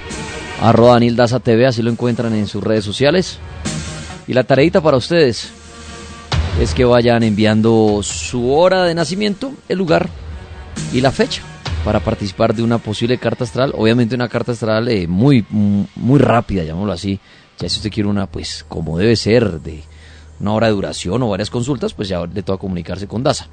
Dani, ¿qué ha habido? ¿Cómo va? Bienvenido. Muchas gracias para todos los que nos están escuchando eh, desde las mazmorras de nuevo del cartel de la Mega. Laguna, ¿cómo está la luna hoy? Eh, la luna no sé. Ah, pero sí ah, ve. no, pero sí, hay, hay un proceso que No, no, debió no, no, no, arrancar la pre- ayer. la pregunta es muy fácil. Hoy, ¿cómo está la luna? Eh, Hoy debe estar Ya me va a enredar que el proceso. No, no, porque Hoy debe, ¿no? ¿Ya la vio hoy? No. no la he visto, hoy, Ah, pero bueno, ¿sabe por qué ahí, lo sé? ahí viene mi regaño. La, Sa- sa- espérese un segundo, señor, no alegue. La, la situación es que usted, que está oyendo el cartel, salga un momento y mire para arriba un ratico. Así como le, le invierte la cabeza agachada al celular, yo creo que de las 24 horas 20 al día, pues hombre, levantemos la cabecita cinco minuticos y miremos al cielo para ver qué hay. Para decir, ah, no, no se ve nada, una noche nublada, o miren la luna cómo está, o no veo la luna, o mire esa estrellita al lado de la luna, y al otro día dice, ve, ayer había una estrella al lado de la luna y no la veo. Eso, eso, es, eso es interesante, hacer ese ejercicio. Hace poquito, pues yo suelo hacer eso, eh, cuando llego a mi casa, pues puedo ver ahí como, como el cielo, y siempre, siempre la luna a esa hora está al frente mío, está como, para los que vienen en Bogotá, como en, mitad y un poquito ya tirada hacia occidente, y ahí se ve, hace poco, y Daza me corrí, fue, se cruzaron estos dos planetas que eran Venus y Júpiter, ¿no? Y era muy chévere ver eso, como cada noche se vean un poquito eh, cómo se fueron acercando uno al otro, cuándo estuvo uno encima del otro y cómo fue alejándose después. Y eso fue durante muchas noches. Y yo cada noche llegaba y decía, ve, ya un poquito más están separados y así, ta, ta, ta, ta. Y usted, entonces lo invito, por eso le preguntaba a Laguna que cómo estaba la luna y ya iba a echar un discurso que no sé qué, pero no. No, no, no, pues es que iba, iba a... ¿Qué iba a decir de la luna? No, pues que habíamos dicho que eh, se acerca un- una fase de la luna, eh, un cambio de luna, precisamente. Bueno, ya Daza Sí, me va a corregir. sí, solo. No, Sí, porque siempre se, de- se aproxima la Semana Santa, Daniel. Ah, Por- por- e- bueno. Usted había hecho esa pregunta, que por qué la Semana Santa eh, eh, estaba como tan ligera este año. ¿Por qué la Semana Santa se puede mover tan fácil? Por un proceso lunar que tiene que ver con los judíos. Ya ¿no? va a responder el astrólogo invitado, Laguna. Pero yo quería decir eso antes. Porque es que, eh, pero Laguna el regaño es porque no está viendo la luna usted todos los días como quedamos. Salir, ver las estrellas, es bueno. Eso es bueno. Pero bueno, y a Daza también le hago, le- como lo plantea Laguna, esa preguntita ahorita si nos la resuelve y es, hay fechas y hay festivos muy importantes a lo largo del año que no se mueven, son inmovibles, ¿no? Que el Día del Santo, no sé qué, el otro. Porque algo tan importante como el Viernes Santo y el Jueves Santo se mueven. O sea, me dirán, ese tripas es ignorante, pero el planteo así, uno debería decir, siempre el Viernes Santo es, por decir algo, primero de abril. Obviamente, pues se mueve el primero, no sería siempre viernes, pero, pero es que da, uno, da unos brincos, para los que no caen en cuenta, a veces la Semana Santa es en abril, esta vez es el veintipico de marzo. O sea, no alcanzan ni a pisar abril. Esos son los cambios que yo digo. Daza, ahí lo que dice Laguna, ahí ticker, la luna, ¿cómo funciona esto? Sí, eh, eh, estamos en creciente, comenzando por ¿Cómo ahí. está la luna hoy? Está creciente. ¿Creciente Entonces es está como, como si fueran los cachos del toro. Un poquito, o sea, no media luna, sino como una U, Eh, sí. como una hamaca. Sí, como una hamaca. Perfecto. Bien definidita. Así está la luna. Así está la luna. En un par de días ya la vamos a ver mitad llena y mitad oscura. Eh, y luego, después de unos eh, siete días, Viene la luna viene llena. la luna llena. Y después desaparece. 15, la luna balsámica, ¿Qué que es es, la que desaparece. Desaparece, que no hay luna. Así es. Que los egipcios la llamaron así, porque tenían un simbolismo muy grande. Cuando nosotros aprendemos de que los ciclos allá arriba en el universo, mm, pues marcan sucesos importantes en la Tierra, ahí es cuando mm, se cumple la ley de que así como es arriba es abajo, y así como es adentro es afuera. Miren, eh, el año litúrgico no se, ciñe eh, estrictamente por mm, el calendario gregoriano, que es el que eh, la Iglesia Católica adoptó, sino que varía de acuerdo a los ciclos lunares.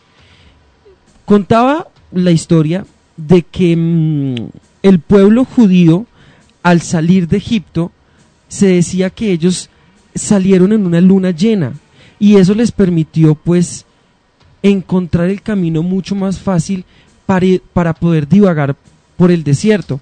Los judíos por lo general siempre celebran este tipo de, acon- de acontecimientos cada año en la Pascua judía, eh, cuando concuerda una noche de luna llena, eh, pues dando a entender como, como dando reverencia a que los judíos salieron en esta fase lunar de Egipto. Eh, por lo general, ahí es cuando mm, se dice que eh, un- la Semana Santa por lo, por lo general siempre cambia una semana antes o una semana después, o, un- o la, o la última semana de marzo o la primera semana de abril. Muy bien, eh, permítame, ya se lo interrumpo un segundito.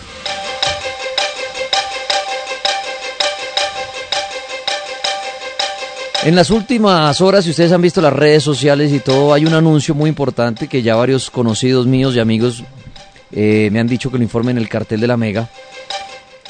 Eh, y está circulando por las redes sociales, lo acabo de poner en Twitter. Dice, nuestro amigo Gonzalo Valderrama está extraviado, es comediante. Salió muy temprano en la mañana de su casa rumbo a visitar unas cuadras a su mamá y no llegó a su destino.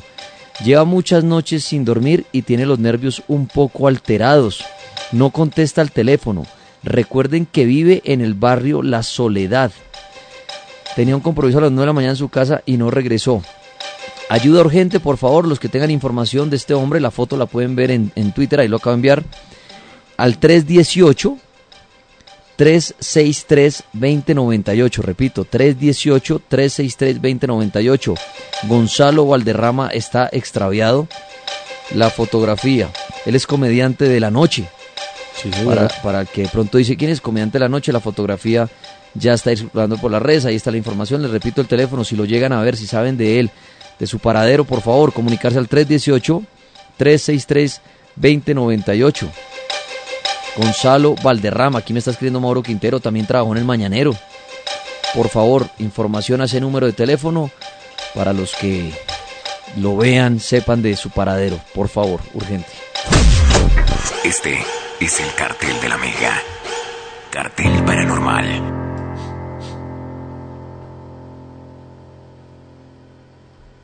Acá me dice Mauro Quintero que la Sijín dice que entre más grande sea la red, pues es mejor, ¿no? Obviamente para hallarlo. Entonces ahí les recomiendo, por favor, nuestro amigo Gonzalo Valderrama está extraviado. La foto en redes sociales. Entonces, por favor, para que colaboremos entre todos. Bueno, retomando la información que nos está dando Daza, que pena por interrumpirlo, pero noticia de última hora. Entonces usted nos está comentando lo de la Semana Santa, porque se mueven los días, que tiene que ver la luna. Así es. Y em, por eso la iglesia fija el jueves santo eh, en la luna llena, eh, pues que se presenta por lo general siempre en el mes de marzo eh, y abril. Por eso es que se mueve el calendario con el que ellos seguían, que es el calendario litúrgico. Y 40 días antes, pues celebran lo que inicia con la cuaresma. Que ese número es fundamental porque mm, además es nombrado en la Biblia muchas veces y tiene un simbolismo muy grande. No es decir solamente que fueron 40 días o 40 noches o 40 años o 40 lo que sea, pues porque tendríamos que ir mucho más allá. Eh, El ritual de la imposición de la ceniza em, nos viene a recordar o viene a recordar para, para los que eh, de algún modo somos, eh, creemos en Cristo o son católicos o son cristianos, pues que mm, nuestra vida al lado del- de, un ser superior eh, es muy diminuta, eh, es como si fuera nada. Sencillamente, el fruto más importante de un miércoles de ceniza, bien, bien comprendido, es la conversión, es convertirnos a algo, es arrepentirnos, pero el número 40 viene a dar a simbolismo como si estuviéramos en un receso, en un aislamiento. Por eso se le llama la cuarentena. Es dejarlo a un lado para purificar, para sanar, para restaurar y comenzar un nuevo ciclo. El ritual de la imposición de la ceniza tiene como fin, pues, llevarnos a una conversión, pero la vaina y, la pregunta mía es, ¿convertirnos a qué?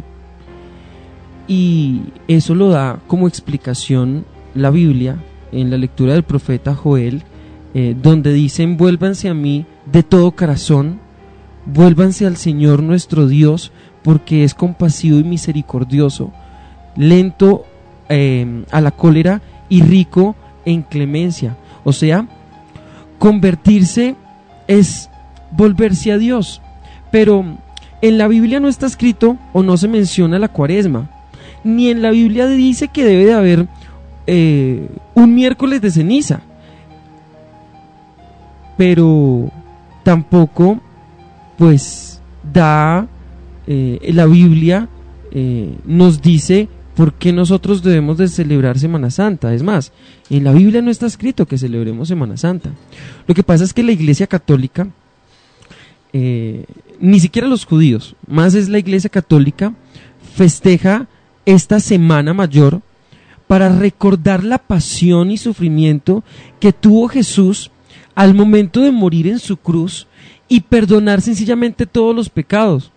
Pero mm, para mí es, es un, un poco fácil comprender por qué a él lo crucifican eh, un viernes, eh, por qué eh, muere em, y por qué resucita un domingo. Porque si nosotros nos vamos al lado de, la astrología, el viernes lo rige Venus. Y Venus en la astrología viene a regir el amor. Y si a Jesús lo crucifican el viernes, pues oiga, ¿será que lo crucificaron por amor al mundo? ¿O por amor a la humanidad y no por el perdón de nuestros pecados? Cada uno trata de salvarse eh, de sus pecados como puede, o de aliviar sus pecados como, como puede. Pero tal vez fue la crucifixión de amor dándonos a entender de que el Padre envía a su Hijo para restaurarnos a nosotros y dar la profecía del amor. Es más, el último mandamiento que dio Jesús y que puso en las tablas de la ley fue y un, y un mandamiento nuevo os doy, que os améis los unos a los otros. O sea que entonces Jesús viene a enseñarnos cómo nosotros debemos de siempre amar al prójimo sin mirar que sea o no sea de nuestra familia, sin ser elitistas eh, de cierto modo de que porque es alguien que vive en la calle o es alguien que es de color o es un animal, pues entonces no, eh, o es de otra raza, o es de otro credo, o es de otra ideología, entonces no voy a, no voy a compartir con él pues cierto tipo de experiencias. No, yo pienso que es como el amor universal. Y ese amor universal está muy bien reflejado en la nueva era de Acuario. La era de Acuario que estamos comenzando después de 2000 años, que un suceso curioso que, que pasó hace 2000 años, pues fue el nacimiento de Jesús. Y que cada 2500 años aproximadamente comienza una nueva era. Y esa nueva era viene a ser la era de Acuario, que es sencillamente el amor a todo el prójimo. Qué bueno, esos misterios, ¿no? De la Semana Santa, de, la muerte de Jesús. Qué bueno como arrancaba Nildas esta noche relacionando este tema con la astrología. Para mis amigos en Instagram también acabo de subir la foto de esta gran persona que está desaparecida en este momento, de Gonzalo Valderrama. Está extraviado en mi Instagram, lo pueden ver. Taxibiris, que mu- och- mu- eh, escuchan mucho el cartel de la Mega, les recomiendo que miren mi Instagram, el Twitter, yo sé que ustedes usan esta tecnología, y vean esa foto, por si lo llegan a ver, por si pide el servicio de usted o algo, me lo reporten inmediatamente, si alguno lo llega, me reporta, estoy pendiente aquí en mis redes, en donde lo ven o cómo. Y para los de las cartas astrales y todos los que quieran participar en Instagram, sí háganlo en la foto donde están los... eh, la foto de la peña de Huayca, por favor, la- los posibles ovnis, que es la penúltima foto que les he compartido.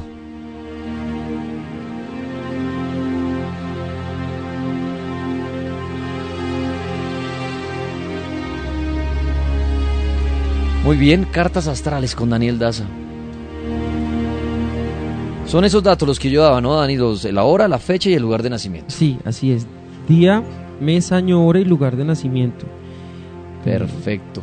Para mm, terminar lo de mm, Semana Santa, porque eh, sé que más adelante en algunos programas más hablarán sobre este tipo de temas. Los griegos, los egipcios, los judíos, los árabes, entre otros pueblos de Oriente, acostumbraban siempre a cubrirse la cabeza de ceniza en señal de luto o en señal de duelo. Y los, lo, la, mm, el número 40 en la Biblia está muy bien reflejado, por ejemplo, con los días que duró el arca de Noé, que fueron 40 días que duró el diluvio. Eh, por ejemplo, Jonás cuando predica a los minimitas que se convirtieran, porque si no lo hacían su pueblo se destruiría en 40 días. Moisés cuando camina con su pueblo por el desierto durante 40 años. Elías cuando peregrina 40 días en el mismo monte eh, Sinaí. Goliat cuando provoca al pueblo de Israel durante 40 días. Jesús que estuvo 40 días en el desierto. Eh, después de su, de su resurrección, aparece 40 días a sus discípulos antes de su ascensión. 40 días pasan para que mm, el embrión se convierta en feto. Y 40 semanas dura el feto para que nazca. 40 años reinó David. Entonces, el número 40 viene a ser primordial porque es el número de la mm, paz, de la quietud, de la soledad, del retiro. Es el número del cambio, es el número de la preparación, pero también es el número de pruebas. Y esta cuaresma, qué bueno que nos sirva para nosotros poder reflexionar y quitar toda impureza con nosotros mismos y lograr una armonía con el universo.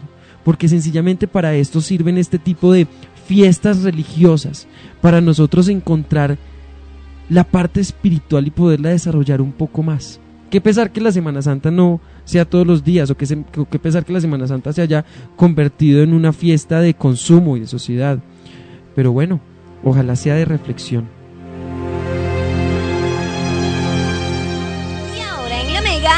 Lenovo, la marca número uno en venta de computadores a nivel mundial. Bueno, momento de resolver algunas cartas astrales. Lo vamos a hacer a través de las líneas y a través de las redes sociales. Laguna estará pendiente de las líneas. Voy a ir aquí a, a las redes. Recuerden, no es necesario el nombre completo, sino solamente la fecha, el lugar y la hora. Como... Y obviamente yo doy una señal para que sepa quién es. Aquí voy a Twitter, que pone el numeral Campesinos Orgullo del Cartel y se trata del Buda. Julio 31 del 85. Ah, no, pero hay un error ahí, no me puso a las 6 y 30 de qué, y eso sí influye muchísimo.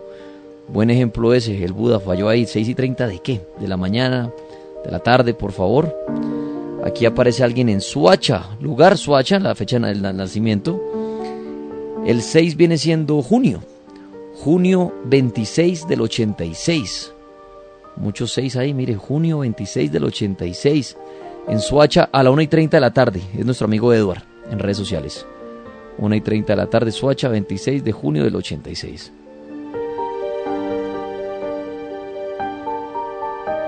Él al nacer el 26 de junio es un cáncer y cuando nace a la 1 y 30 de la tarde, el signo fundamental eh, que lo vio nacer en el horizonte, o sea, por allá donde sale el sol, que es el mismo ascendente, es Libra.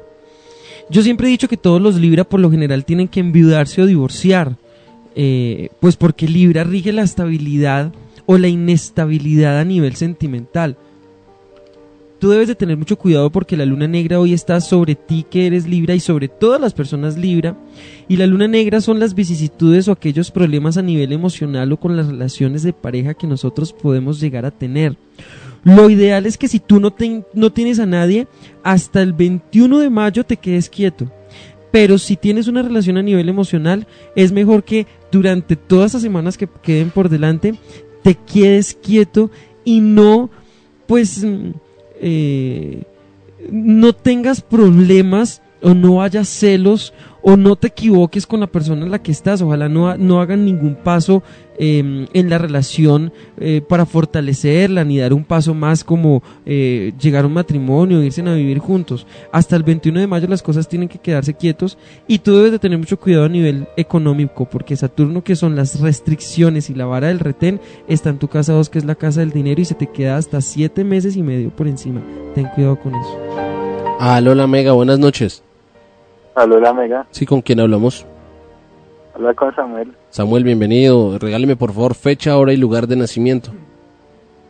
9 de noviembre de 1992 a las 7 de la mañana en Bogotá.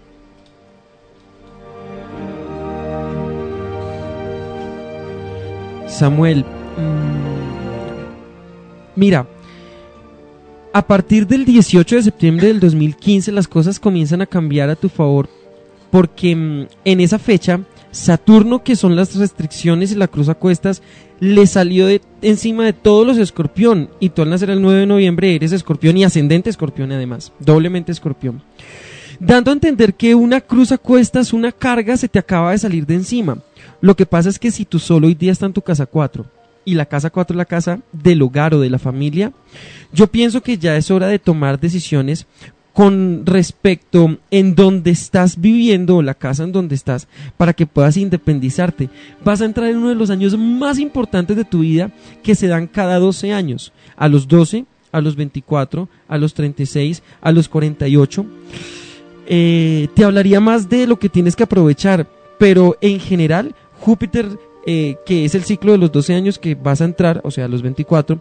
Júpiter es el, benefactor del zodiaco, las expansiones, las oportunidades, el progreso, el llegar al Olimpo, al éxito, a lo más alto de la cima.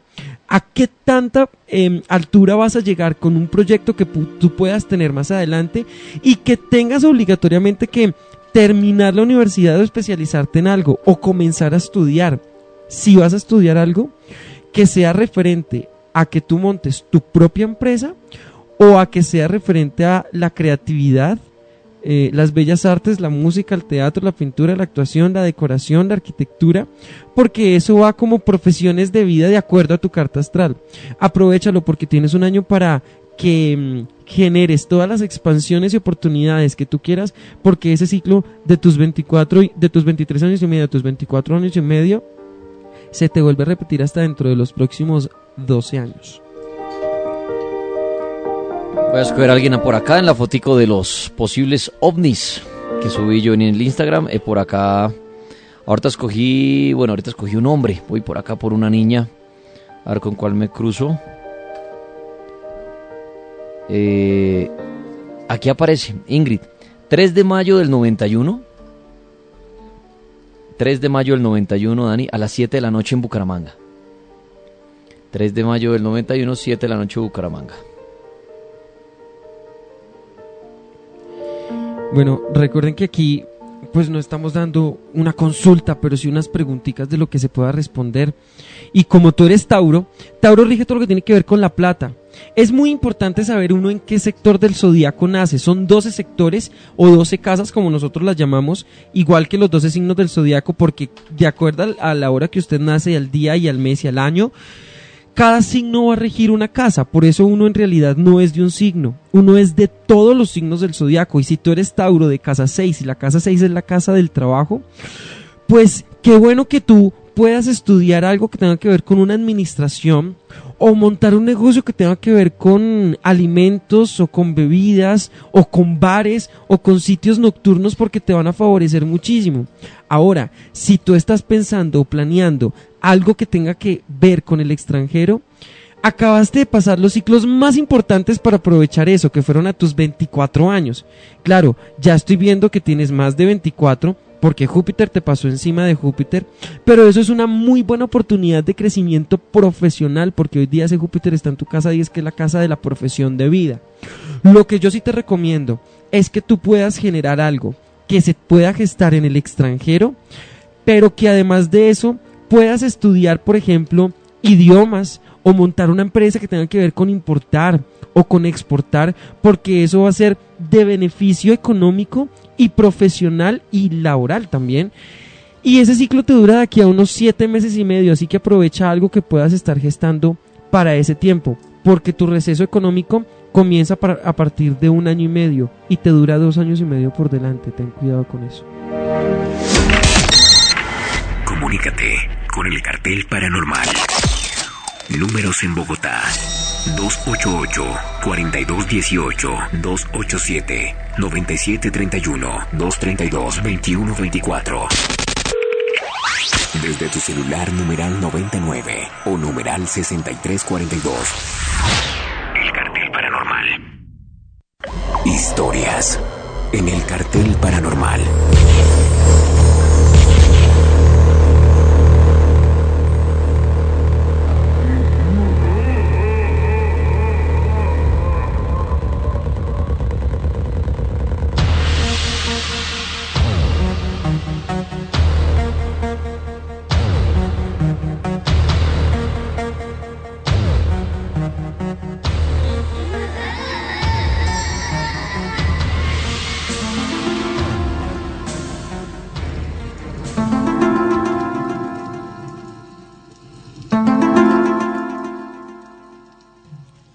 Los archivos secretos X o Expediente X ha regresado a la pantalla pequeña con nuevos episodios llenos de mucha ciencia ficción.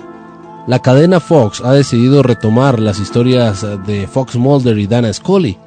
En su regreso, Mulder y Scully han creado muchas expectativas en torno a las historias que van a protagonizar durante toda la serie, 14 años después del final de la misma. Las ficciones marcadas en la época de los 90 engancharon a millones de telespectadores por sus intrigantes tramas y sus vínculos con casos paranormales y abducciones extraterrestres. Los fans de la serie han visto ahora retomadas sus ansias por engancharse de nuevo a los casos investigados por los agentes del FBI, unas historias que en algunos casos estaban inspiradas en casos reales, como las visitas alienígenas. Diversas teorías en torno a estas visitas han sido de los más recurrentes para los guionistas de Expedientes X. Mulder y Scully se han visto involucrados en numerosas ocasiones en casos basados en esta temática. Descubrimientos de naves espaciales o la aparición de figuras extraterrestres se han sucedido a lo largo de la historia. Por eso, este tipo de historias se convierten en el argumento perfecto para esta serie basada en fenómenos paranormales. A partir de estas teorías, los seguidores de los archivos secretos X han podido disfrutar con tramas sobre expediciones extraterrestres y todo lo que ello acarrea para los amantes de la ciencia ficción. Dentro de las historias, a muchos les viene a la cabeza el accidente de Roswell, Nuevo México. En el mismo ocurrido en el 47, se localizaron una serie de restos de un vehículo cuya procedencia no se pudo determinar. Algunas de las conspiraciones que más se oyeron apuntaban a que lo que se había estrellado era un ovni. Otro efecto de estas supuestas visitas extraterrestres han sido los experimentos entre estos seres y los humanos. Para dar forma a muchas de sus tramas, los guionistas de los X-Files recurrieron a los experimentos basados en humanos y alienígenas. La experimentación genética les llevó a toparse en repetidas ocasiones con sangre tóxica. Un caso que recordaba al de una mujer que enfermó en California y cuya sangre detectó motas blancas y olor a amoníaco todos los sanitarios que estuvieron en contacto con dicha paciente empezaron a encontrarse muy mal y tuvieron que ser ingresados. La mujer finalmente falleció. El supuesto estallido de un meteorito en Siberia a principios del siglo XX se convirtió en el argumento perfecto para los expedientes secretos X. Todo lo que gira en torno a este incidente inspiró a los creadores de la ciencia ficción que no dudaron en introducirlo en su documentación extraterrestre. Investigaciones posteriores apuntaron a que la explosión Tunguska tuvo una intensidad superior a la de Hiroshima, a pesar de que no se ha encontrado el cráter resultante del impacto. Todas las incógnitas que despierta este enigmático caso fue integrada a la perfección en el guion de Expedientes Secretos X. Monstruos y leyendas. Los X-Files también fueron nido de monstruos legendarios. Algunos de los episodios más recordados de la serie fueron protagonizados por criaturas que recordaban a Pie Grande y el monstruo del lago Ness. Otro bicho que se coló con frecuencia en las historias paranormales de la serie fue el chupacabras. Se trataba de un monstruo que chupaba la sangre del ganado, contagiando posteriormente diversas enfermedades en la población. Esta historia llega a jplaguna.co y la envía Miguel Suárez Gaitán, tomado de ociolevante.com. Este es el cartel de la Mega. Cartel paranormal. Este es el cartel de la Mega. Cartel paranormal.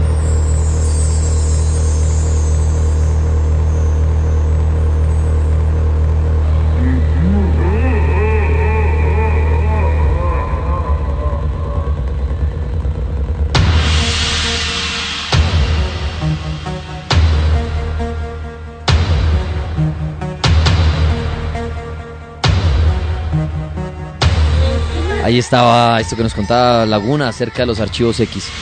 Continuamos con las cartas astrales a través de las redes, a través de teléfono. Por aquí esto es para... Acuérdense que es la hora, necesitamos la hora, la fecha de nacimiento y el lugar. Hora, fecha y lugar. Ahorita escogí una mujer, voy por acá a escoger un hombre. En Twitter, por aquí veo uno que es buen tuitero del cartel, que es Tripas, es mi pastor, lo tiene así, marcado. 7 y 10 de la mañana, Dani, en Bogotá, agosto 16 del 82. 7 y 10 de la mañana en Bogotá, agosto 16 del 82. Agosto 16. Agosto 16 del 82, 7 y 10 de la mañana, Bogotá. Sí, miren, em, tú eres un Leo y por lo general cuando una persona es de un elemento, hay que saber en una carta astral uno a qué elemento pertenece. Son varias... em, lo, que nosotros los astrólogos lo los que estudiamos astrología tenemos en cuenta para mm, saber de qué elemento pertenecemos. Cuando el ascendente marca eh, un signo, cuando el sol marca un signo, cuando la luna marca un signo y cuando los planetas pues están en diferentes elementos que pues dicen que uno es más de por ejemplo, elemento fuego, tierra o aire.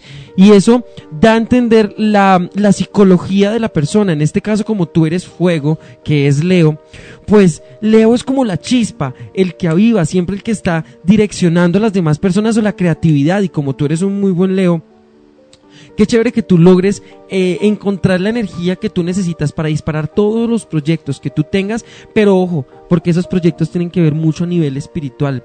Debes de tener mucho cuidado porque habíamos hablado de que donde uno tenga el sol es porque uno está en esa casa del zodiaco y tu sol está en la casa 12 y si tú buscas en la casa 12 cualquier término de astrología, dice que la casa 12 es la casa de las adicciones o de las dependencias. Debes de tener tú mucho cuidado con desarrollar alguna adicción o alguna dependencia a algo, ya sea al trabajo, a la familia, a una relación, porque eso va a costar que tú pierdas identidad, esa identidad que un buen león un buen león debe de tener.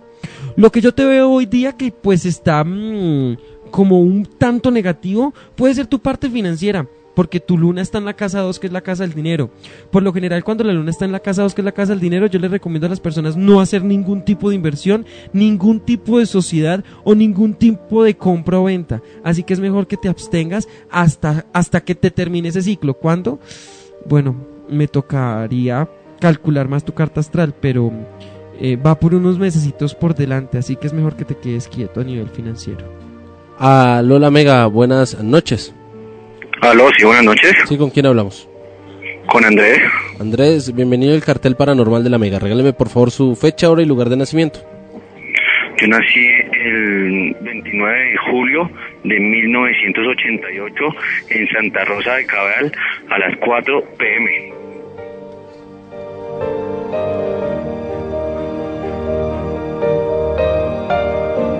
Estamos entregando la carta astral en el cartel paranormal. Solo nos quedan unos pocos minutos, así que puede participar llamándonos a través de las redes sociales con su fecha de nacimiento, la hora y el lugar, por favor. Mira, tú estás en uno de los ciclos más drásticos mm, que una persona puede tener, que por lo general todos pasamos por esos ciclos cada 30 años, ¿sí? Son los ciclos de Saturno, a los 30, a los 60 y a los 90. Cuando Saturno ingresa o retorna de nuevo a su lugar natal de, dentro de tu carta astral, es porque uno tiene alrededor de 28 años y medio a 30 años.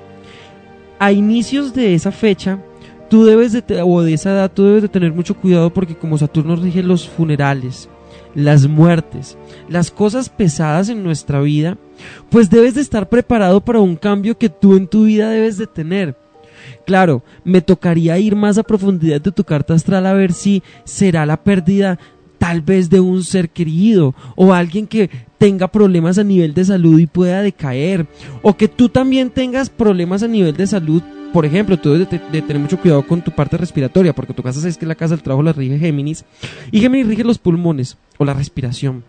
Y si Saturno va a entrar encima de tu Saturno, debes de tener mucho cuidado porque es un punto muy crítico tan crítico que debes de mirar que lo que tú hagas dentro de estos tres años es lo que vas a comer durante tus próximos 30 años de vida. Así que, ¿qué vas a gestar durante estos tres años que te quedan por delante? Para que dentro de los próximos 30 años tú puedas recoger de lo que sembraste en el ciclo más importante que se le llama el ciclo de las Saturnales o el ciclo de Saturno. Muy bien, aquí en las redes a ver quién me aparece.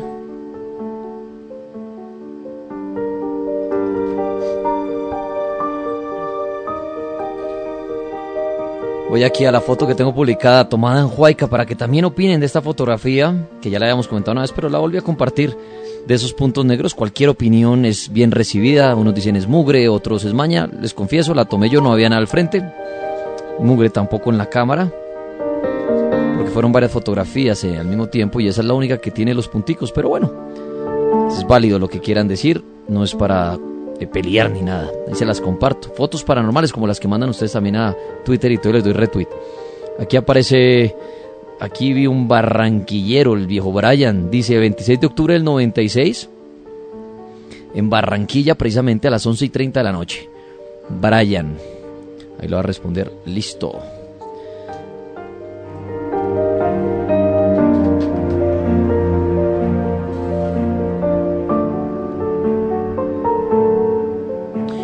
Brian, mira, hay un tema delicado que mm, debes de mm, comenzar a solucionarlo de inmediato con un hermano o con alguien que tenga que ver muy allegado, que catalogues como eh, un muy buen amigo o un hermano como tal, porque hoy día la luna negra, que son ese tipo de virus emocionales, está en tu casa 3, que es la casa eh, pues de los hermanos. Cuando la luna negra por lo general pasa en, este, eh, en esta casa y en la carta astral de una persona, debe de cuidarse mucho de chismes, debe de cuidarse mucho de envidias o debe de cuidarse mucho de problemas que lo van a meter sin tú ni siquiera haber sabido.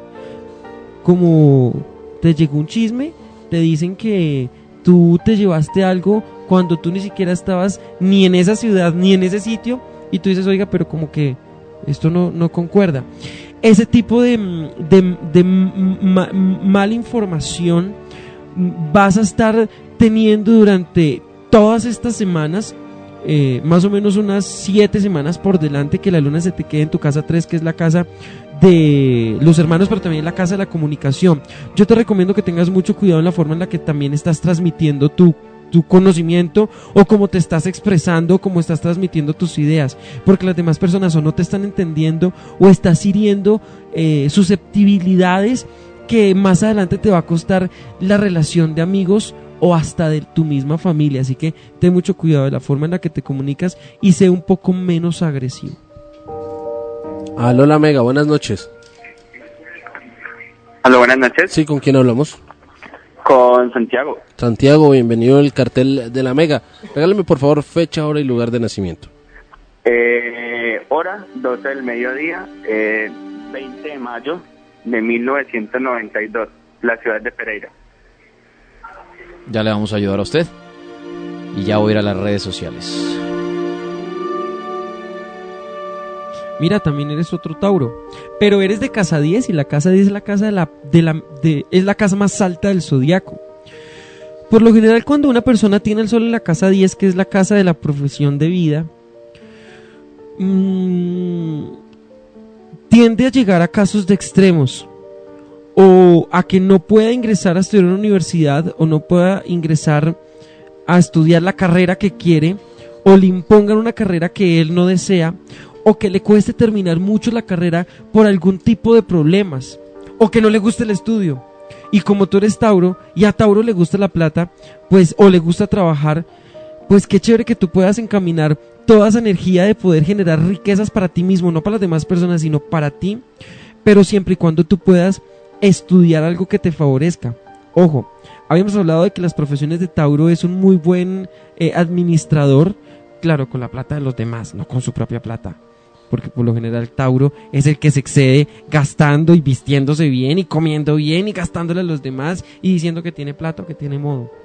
Y como tú eres ascendente Leo y Leo es el que siempre muestra la pompa, o sea, siempre es el que quiere estar muy bien, pues bueno, no está nada mal que tus riquezas o tus finanzas las sepas manejar para que más adelante no vayas a tener problemas. Mira, es un muy buen ciclo que tú estás viviendo a nivel financiero porque Júpiter, que es el mejor planeta del zodiaco, está pasando por tu casa 2. Se te queda más o menos unos 7 meses por delante y ese ciclo se te vuelve a dar hasta dentro de los próximos 12 años. Qué chévere que tú puedas comprar un carro, comprar una moto, invertir en un bien raíz, porque eso va a hacer que tú puedas hacer una muy buena inversión y no te gastes el dinero pues en salir o en despilfarrarte. Es mejor que tú vayas de nuevo controlando tu vida, porque es momento que pienses, perdón, que sientes cabeza para lo que vas a generar dentro de tus próximos 12 años. Y eso también tiene que ver mucho a nivel emocional. Muy bien, por aquí 7 de julio del 92, Dani, 7 de julio del 92, a las 2 de la tarde en Bogotá. 7 de julio del 92, 2 de la tarde Bogotá para Pau. Pau. Mm. Mira, también estás en el ciclo de los 12, de los 12 años, qué chévere. Pero mm, si vamos un poco más a fondo, fíjate que hoy día la luna negra está en tu casa 12, que es la casa de los karmas o de pagar mm, eh, deudas con el destino. Y esa luna de nacimiento viene de tu casa 4, que es la casa de los padres. Y aquí me detengo un poquitico más. ¿Por qué? Porque tú debes de tener mucho cuidado con alguna frustración, con alguna castración emocional que tú tengas con alguno de tus padres. Porque eso de cierto modo va a hacer que eh, la paz interior que tú necesitas esté muy cohibida. Como tú eres cáncer, cáncer siempre es el que está pegado a su familia.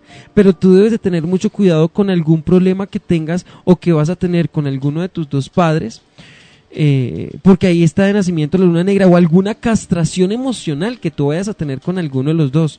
Ahora, ten mucho cuidado, muchísimo cuidado con quedar embarazada, porque estás en la época más fértil de tu vida, estás en el ciclo de Júpiter y Júpiter es el, es el, es el planeta más fértil del zodiaco. Así que cuídate porque los propósitos de vida que tú tienes son muy grandes para estos tres años que vienen por encima. Graduarte, comenzar a trabajar, comenzar a tener una relación estable, comenzar a fijar tus finanzas, así que es un muy buen, muy buena carta astral a la proyección de lo que tú tienes durante estos dos años y medio. La vaina es que lo sepas aprovechar. Aló, la Mega, buenas noches. Buenas noches. ¿Con quién hablamos? Con Jonathan. Jonathan, regáleme por favor su fecha, hora y lugar de nacimiento. Primera de marzo del 91 a las 10.45 am en Manizal. ¿Del 91 a qué horas? Eh, a las 10.45 am. Jonathan. Uy, Jonathan, ya casi vas a tener tu retorno solar. Mm. El retorno solar es anual. Por lo general yo siempre les recomiendo a las personas que se hagan un retorno solar una semana antes o una semana después de que mm, cumplan años. ¿Por qué? Porque es fundamental, recuerden que toda nuestra vida es de calendarios. Está el calendario gregoriano, el calendario litúrgico, pero también está el calendario de la carta astral, porque ahí es cuando comienza un nuevo año, cada vez que uno cumple años. Y lo ideal es saber exactamente el día y la hora y el minuto en el que uno cumple años para hacerse un muy buen ritual. Pero también para conocer qué va a ser su vida el próximo año, bueno, el año desde que comienza en el que cumple años. Porque pues todos los años vamos cambiando nuestra misión para poder como tal al final del camino llegar a la meta que es evolucionar conscientemente en este planeta Tierra. Si tú naces en el 91 y es del primero de marzo, eres un Piscis, ascendente Tauro. Piscis es agua, Tauro es tierra. Entre el agua y la tierra hay una muy buena afinidad. Qué chévere que tú dejes la nobleza un poco atrás porque es el momento de despertar y de que ya no sigan pues ultrajando tu esencia o lo que tú eres porque ya es momento de tomar decisiones por ti mismo. Y esas decisiones no puedes dejar que se involucre a tu familia, que en una relación que tú tengas o en tu propósito de vida. Ojo, tú tienes el mismo factor que yo en Casa 9, que es la casa del extranjero, y es Saturno, que es el destino. Por destino, tu futuro debe estar en el extranjero o algo que tenga que ver con el extranjero. Mm, yo te recomiendo que no eches en, en saco rojo, en, en saco roto. Lo de los ciclos de Saturno, ojalá te los leas en algún momento, porque vas a entrar en esos ciclos y en ese momento tú tienes que hacer un funeral a un Jonathan y comenzar uno nuevo. Y qué chévere que eso tenga que ver con temas que estén relacionados con todo lo que es lo, con todo lo que eh, tenga que ver con el extranjero. En minutos, el virus del Zika desde el punto de vista paranormal, espiritismo y audios malditos. Nació con una hora de contenido a la semana. Pero fueron tantos los fenómenos paranormales que ahora es dueño de tres noches. Tres noches no fueron suficientes. Ahora podrás oírlo todos los días, las 24 horas. El cartel paranormal online. www.lamega.com.co slash el cartel paranormal. Y en nuestra aplicación La Mega. Estamos de regreso en el cartel de la Mega. Cartel Paranormal.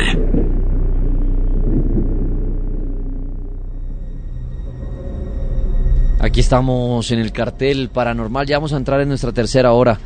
Daniel Daza, el astrólogo, ¿en dónde lo puedo ubicar las personas para hacer consultas ya de manera privada? Miren, eh, las personas que deseen hacerse una consulta de carta astral a nivel nacional lo pueden llamar al 321 944 8109 321 944 8109 y como les había dicho desde el año pasado vamos a comenzar a mm, dictar unas charlas en vivo online eh, unas charlas virtual eh, para que las personas que estén interesadas en este tipo de astrología pues aprendan un poquitico más a aprovechar pues los ciclos que se le vienen encima. Y esa charla la próxima la, la anterior fue mm, la de pronósticos, eh, que tuvo una gran em, audiencia, y esta que es de sexo y astrología, es el próximo miércoles 2 de marzo. Eh, a las 7 de la noche. Eh, son cupos limitados y ahí vamos a aprender rápidamente cómo nosotros podemos aprovechar la pareja que tenemos y si tenemos alguna vicisitud o algún problema con alguna relación a nivel emocional, cómo podemos arreglarla, cómo encontrar la persona adecuada y cuándo poderla encontrar. Para eso también pueden llamar al 321-944-8109. Mil gracias, Dani A ustedes, gracias. Y aprovechen esta luna creciente para comenzar cualquier relación que quieran y para cortarse en el cabello si quieren que les crezca más. Muy bien, recomendaciones del astrólogo. Bueno, ahorita en minutos, audios malditos con Esteban Cruz, espiritismo con Edwin Robles. Pero Laguna iba a contar algo de, del Zika y ahorita oiremos una investigación de Iván Martínez acerca del Zika desde el punto de vista paranormal. Sí, Daniel, algo muy interesante que ha salido en las últimas horas y es que las mutaciones genéticas provocadas por el patógeno letal del Zika amenazan con tener consecuencias en el ADN humano advierte un trabajo que se publicó precisamente en una revista que se llama Journal of Astrobiology and Outreach. En él se afirma que el virus del Zika amenaza con provocar una regresión dramática en la evolución humana, Daniel. Eh, las graves deformaciones eh, causadas por este virus están alterando lentamente el genoma humano y se transmitirán a las generaciones eh, próximas, advierte el estudio. De este modo, en lugar de seguir evolucionando, nuestra especie va a retroceder 2 millones de años, puesto que los microbios del Zika reducen el cerebro humano. La investigación contempla que en el peor de los casos una población de seres humanos con el tamaño del cerebro van a estar pues obviamente eh, disminuidos eh, en inteligencia y cognición. El autor del estudio, el biólogo y eh, fundador de la del Instituto O'Connor Red Village en Australia, se llama Edward Steele, afirma que si bien el virus del Zika sigue acaparando los titulares de los medios, su posible impacto a largo plazo sobre la humanidad parece haber escapado a nuestra atención.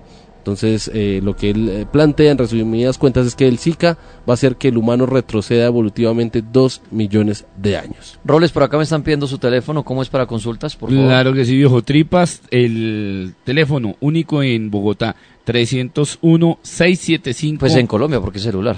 Sí, sí, perdón. 301-675-0222. 301-675-0222. Perfecto. Y hablando del virus del Zika, Iván Martínez titula esto, así, virus Zika, toda la información y la patente de los Rockefeller. Y abre siempre con una frase, esta vez dice, buena salud, mala salud, todo depende del punto de vista. Desde el punto de vista de la gran industria farmacéutica, la mala salud es muy saludable. Eduardo Galeano.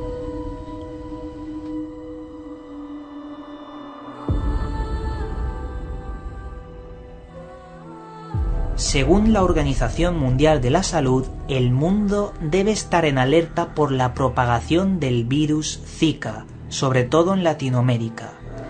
Este virus es contagiado a través de los mosquitos y provoca, entre muchas dolencias, malformaciones en los fetos. Pero lo que no nos cuentan en los medios de comunicación es que la patente del virus fue creada por la dinastía Rockefeller y los mosquitos son fabricados en laboratorio por organizaciones financiadas por el propio Bill Gates, causante de ideas de eugenesia. Cabe decir que la realidad es mucho más distinta a lo que nos cuentan, y lo que de verdad nos está infectando no es el virus Zika, sino el miedo al propio virus. ¿Estarán creando una campaña de miedo para controlarnos?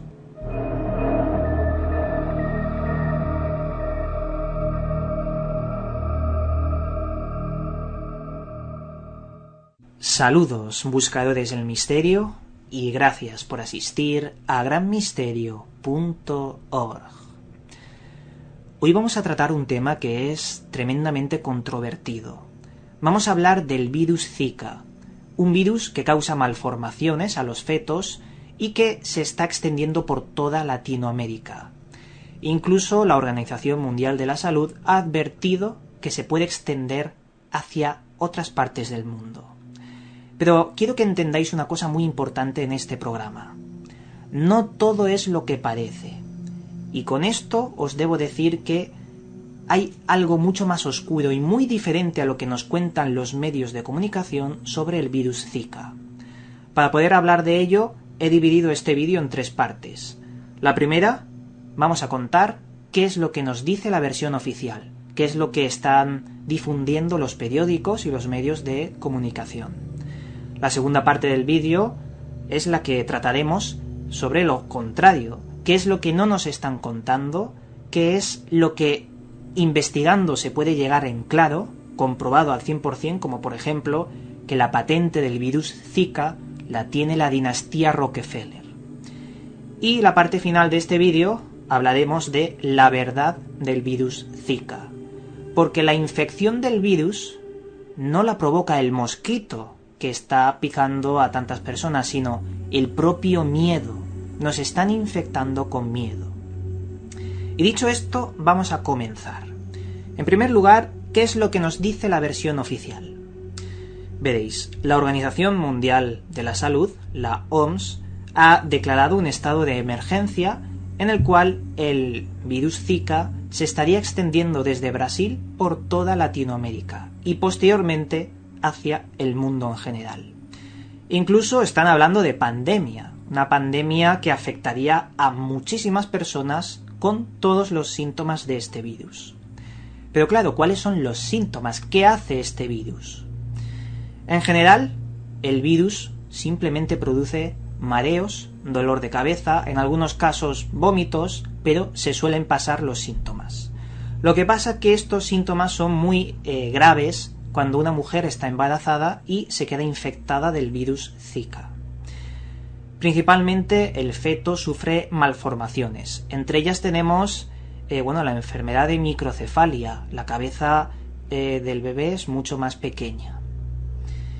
Y claro, con esto simplemente dicen a la gente que tengan cuidado y que no se quede la gente embarazada hasta el año 2018 por precaución. Y ahí hay una cosa muy importante de la cual luego hablaremos, porque ese es el kit de la cuestión. Pero bueno, ¿cómo se transmite este virus? ¿Por qué la gente se está infectando en teoría?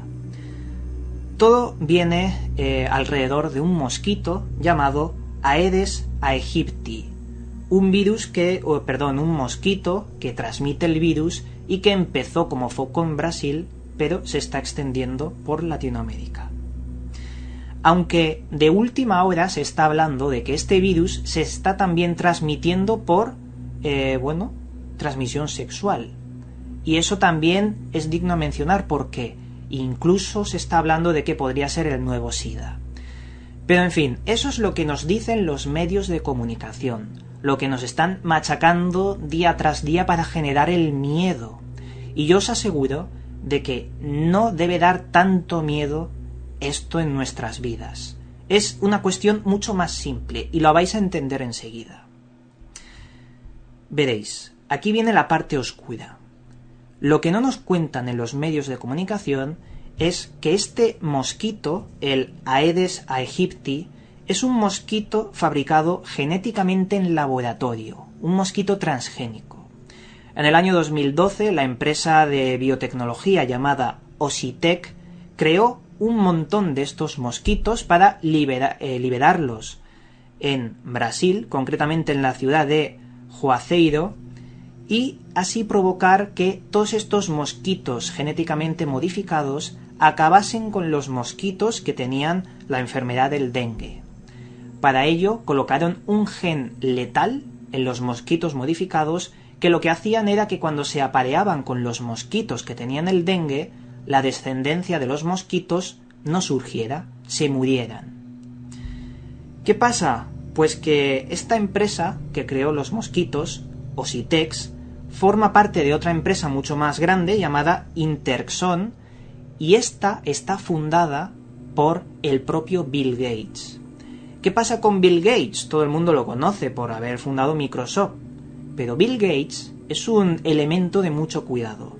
Este hombre ha hecho una serie de conferencias, ha hablado en público sobre sus ideas de eugenesia. ¿Qué es la eugenesia? El control de la natalidad. Este hombre está a favor de crear una raza pura y eliminar a unas cuantas. Es decir, ese control de la natalidad para que haya menos personas de determinadas razas. No sé si os suena esto a otras cosas. Pero en fin, de Bill Gates ya hemos hablado porque también tiene las mayores acciones de Monsanto y el tema de Monsanto es que es de escándalo. Es, es increíble cómo la gente está tan dormida cuando eh, hay personas con tantísimo poder, más de lo que aparentan, y las barbaridades que están haciendo. Pero bueno, Vamos a seguir con el tema porque lo de Bill Gates ya me parece un escándalo. Y si esto os parece un escándalo, esperar porque la patente del virus Zika la tiene Rockefeller. Y para que podáis comprobarlo por vosotros mismos, os he dejado una, un enlace en la descripción de este vídeo para que cuando pinchéis veáis y comprobéis que la patente la tiene la dinastía Rockefeller. De Rockefeller también hemos hablado muchísimo, es una de las bueno, de las familias de poder que existen desde hace mucho tiempo y controlan todo el mundo. Controlan junto a los Rothschild y demás, pero bueno, no quiero extenderme. ¿Qué quiere decir que una persona tenga la patente de un virus? Y concretamente Rockefeller la consiguió en 1947. Pues esto quiere decir que cuando surjan las vacunas, con esas vacunas, con ese dinero que genere la venta de las vacunas, la mayor parte va a ir al hombre que la patentó, las, industrias, la familia dinastía Rockefeller. Para ser algo más precisos, me gustaría deciros que eh, los mosquitos, la primera cepa de los mosquitos eh, genéticamente eh, alterados, manipulados, se llama OX513A. ¿Y qué pasa con esta cepa que acabaría con los mosquitos del dengue? Pues que el 3% de ellos, de los mosquitos transgénicos, están sobreviviendo, convirtiéndolos en supermosquitos resistentes a un montón de pesticidas y demás. Por ello, cuando estos mosquitos que han resistido y llevan el gen letal resistido, no sé si me entendéis, eh, se vuelven muy poderosos para transmitir enfermedades. A su vez, si estos mosquitos genéticos alterados entran en contacto con la sustancia tetraclicina, aumenta el porcentaje de supervivencia de estos mosquitos. Y esa sustancia tetraciclina, perdón, se encuentra en las alcantarillas, en productos químicos cotidianos o también incluso en la comida de los gatos.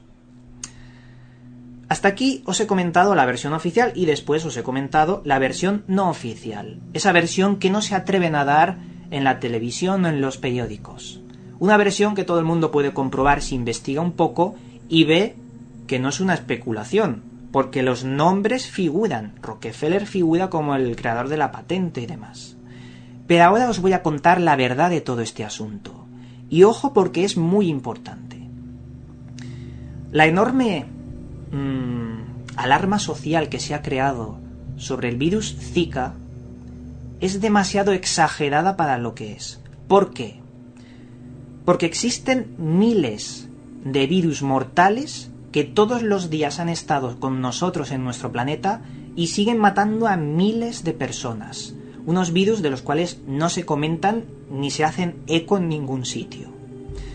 Incluso podría referirme al virus del ébola, con esa crisis del ébola que pasó hace ya un tiempo, y que nos decían que esto era una pandemia, que mucho cuidado, mucho peligro, y lo que generó la crisis del ébola era miedo.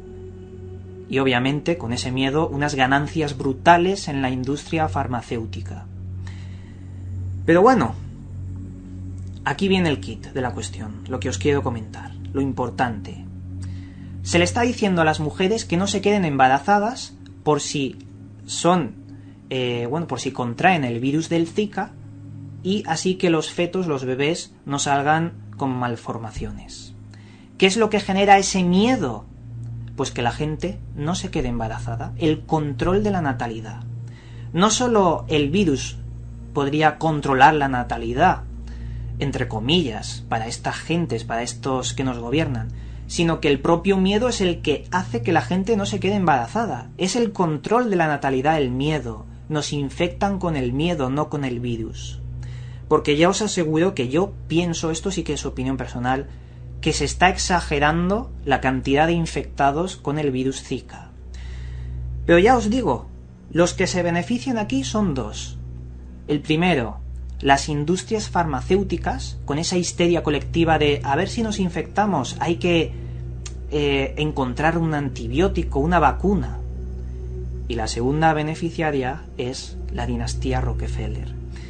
Y eso a mí me da mucha rabia, me da mucha rabia porque estos son los amos del mundo, estas trece familias de poder, que han hecho tantas cosas desde mucho antes de la Primera Guerra Mundial incluso, y que han estado ahí ocultándose de los ojos de la sociedad, ocultándose de los boletines aquellos de las personas más millonarias del mundo, os aseguro de que Rockefeller tiene 50 veces más dinero que el más del, millonario del mundo que nos muestran en la televisión, y con ese dinero más poder. Pero el lema del llamado nuevo orden mundial siempre ha sido el control de la natalidad, porque según ellos, somos demasiados, sobramos muchos y somos impuros, y esto también es indignante. El nuevo orden mundial es selectivo con las razas. Y vuelvo a indicar, esto nos suena mucho a viejas ideologías, que en relativamente tampoco son tan viejas. Esto ya os digo que es indignante. Mm, el control de la natalidad, el juego con el miedo, los virus. Desde aquí me gustaría mandar un mensaje a todos los que estáis viendo este vídeo y deciros que combatáis el miedo. No podemos vivir con miedo. Tenemos que tomar precauciones porque el virus es real. El virus y los mosquitos son reales, pero tenemos que tomar también más precauciones para evitar ese miedo, porque si vivimos con miedo ellos ganan. Y con esto el misterio está servido y continuamos con Gran Misterio. Este es el cartel de la Mega, cartel paranormal. Pues ahí oíamos a Iván Martínez de su canal Gran Misterio hablando acerca del Zika. Cada uno puede sacar su propia conclusión. Este es el cartel de la Mega, cartel paranormal. Aquí estamos en el cartel paranormal, dice Lina Marcela en Twitter. Lo ponen a no pensar mucho en este excelente programa. Qué bueno. Sí, la idea es eso, la idea no es venderle a usted nada. La idea es que usted escuche, investigue y saque su propia conclusión. Gracias David Maya, nos dice amigos, excelente programa, un abrazo grande. Wilmar Lozano dice, totalmente de acuerdo con el investigador, es más el miedo que el mismo, el mismo virus el que enferma a la persona. Y eso pasa en todo, ¿no? Yo creo que las enfermedades psicológicas son muy graves. Y uno siempre pone el mismo ejemplo, ¿no? Uno, se, uno se siente bien hasta que va donde el médico, el médico le dice, usted tiene tal cosa y desde ahí, hue madre, le empieza uno a doler. Ahí está el denominado efecto placebo, que también es mal utilizado para algunas personas que tal vez están enfermas y que de alguna u otra manera ni siquiera le dan medicamentos, simplemente le dan como un contentillo o una especie de aliento, un supuesto aliento, pues para que la persona logre curarse mentalmente, pero ahí es donde uno determina realmente el poder de la mente. Si se dan cuenta lo que dijo Iván, el miedo, más allá de lo que pueda representar las pandemias, el virus del Zika, el H1N1, etcétera, el miedo es el peor virus, porque el hecho de mantener a toda una a un cierto grupo de la población mundial con ese miedo con el que vivimos todos, pues sencillamente eh, allí está arraigado el poder. El poder nace cuando hay miedo, cuando existe miedo, y es donde uno puede dominar. Y eso es peor que el mismo virus del Zika. Es que lo va a repetir esta frase con la que él habría es muy buena. Dice, buena salud, mala salud. Todo depende del punto de vista. Desde el punto de vista de la gran industria farmacéutica, la mala salud es muy saludable.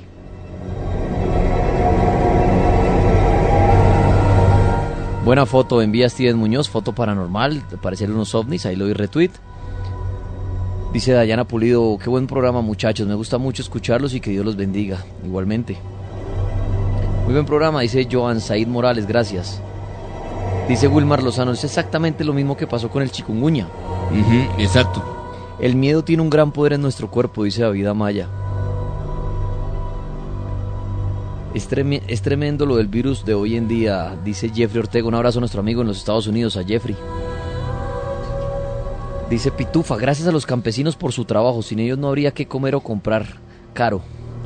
Dice, ese es el numeral, Campesinos Orgullo del Cartel, que ya estamos pronto a hacer la primera tendencia al país. Qué bueno que le digamos hoy gracias a nuestros campesinos. Hoy les hacemos este homenaje a ellos y les decimos gracias a usted, que es campesino.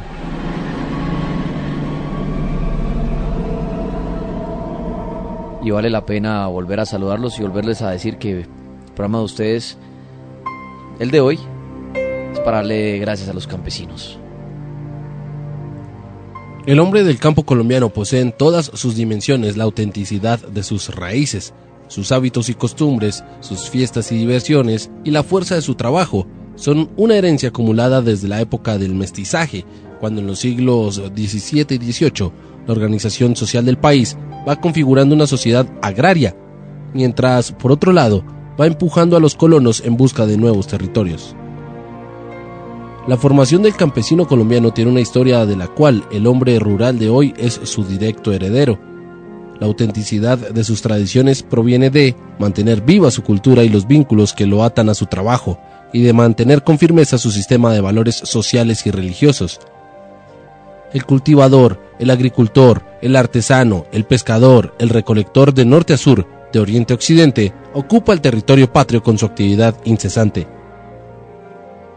Desde las primeras luces que despuntan al alba hasta los últimos reflejos del atardecer, la vida del campesino no conoce otro horizonte que el de su labranza, su pequeña era, el corral o el atajo que lo lleva al bosque o aquel que señala la ruta hacia el mercado. Así, lenta, paciente, humildemente, día tras día, el campesino ha forjado un país rural que a decir verdad ha sido desplazado a medida que la nación se industrializa y sus ciudades nacen a un ritmo vertiginoso. Ellos continúan con el machete, el asadón, el recatón, el calabozo, en algunas regiones casi que sembrando con escopeta por lo escarpado del terreno. Nuestro campesino sigue llevando el agua a su casa en tubería vegetal, canoas de guadua, macana, chonta, porque no les alcanza para comprar la que usamos en la ciudad. Muchos sacan queso porque se les hace imposible sacar diariamente leche. La gallina criolla es un lujo igual que sus huevos, porque al campesino la mayoría de las veces solo le sirve para su manutención. Sembrar maíz, frijol, cargamanto, sangre de toro, etc., no se justifica por el precio que le ponen los intermediarios citadinos. Para un campesino engordar un cerdo no pasa de tener una alcancía para no botar el suero, las cáscaras de yuca y plátano cuando no es el mismo producto. En Colombia se legalizó el Día del Campesino y ese día los alcaldes regalan rulas, algunas herramientas, algún refrigerio o un almuerzo y pare de contar. Se han hecho reformas agrarias sin contar con las auténticas ideas campesinas. Han tratado de copiar otros países, pero las copias suelen ser solo eso, copias. Quizás han sobrado buenas intenciones de quienes no saben que el estiércol no embiste, así tengan conocimiento por sus estudios de biología. Quienes son parte del alma campesina y han mendigado apoyo para asociaciones de corporaciones campesinas, saben lo arriesgado que es meterle los dedos a la boca a una persona campesina. Así por cosas de Dios sea ciego o no disfrute de alguno de los sentidos. Los paros que generalmente vivimos como el minero, el de paperos, lecheros, arroceros, cacaoteros, de camioneros y otros que se anuncian o que se han hecho obedecen en la mayoría a los casos de ineficiencia manifiesta del gobierno. Nuestros legisladores poco o nada saben de las realidades del campo colombiano. Para la mayoría, el campo como coloca tan pocos votos electorales no hace parte de sus cálculos económicos ni de vida. El campesino colombiano y su territorio son la auténtica riqueza de un país en las ciudades que tenemos que cambiar de libreto y actitud, porque de no hacerlo, terminaremos todos como unos desadaptados, y no ciertamente por culpa de nuestros indispensables proveedores campesinos. Este texto llega a jplaguna.lamega.com.co. Lo envía Federico Cartagena y es tomado de dos partes, de Villegas Editores y de un texto elaborado por Gustavo Hidarraga Celada en el Universal de Medellín. Es el homenaje a los campesinos de nuestro país, que merecen todo nuestro respeto, apoyo y tributo. Este es el cartel de la Mega, Cartel Paranormal.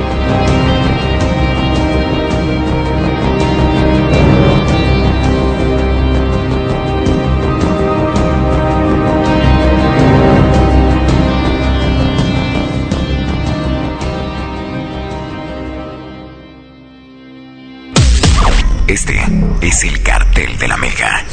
Cartel paranormal.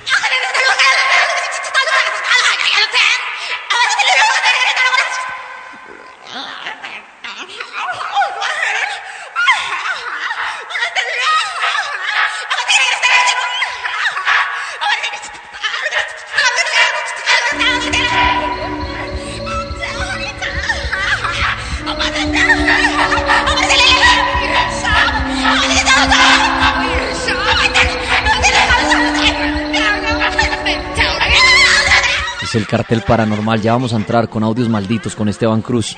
Pero antes, ha llegado un cuadro bastante misterioso al cartel paranormal. Sí. Lo pueden ver ya en la mega.com.co en la webcam. Ingresen ya. Observen ese cuadro que está ahí, en una de las cuatro cámaras que estamos manejando esta noche. Quédense viendo a ese niño a los ojos, a esos ojos oscuros, por un momento.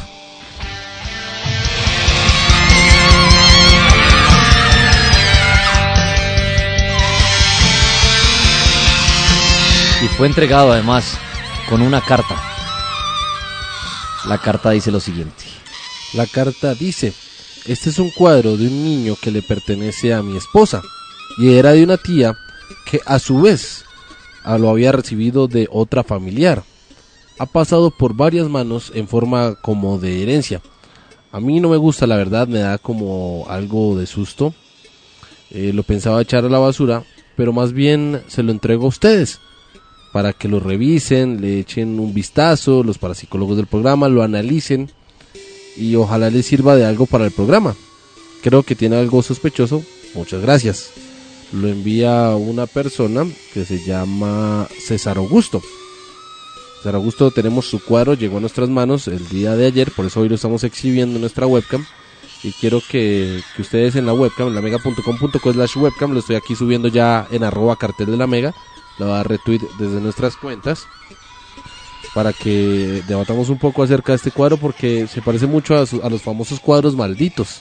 Yo cu- cuando lo vi pensé que era un- nos estaban regalando una copia, una réplica de uno de esos cuadros malditos, pero ya conociendo un poco la historia y viendo los cuadros malditos es un cuadro eh, único en su fabricación. Mírenlo, a ver qué conclusión sacan. Ya les voy a subir la fotico a Instagram.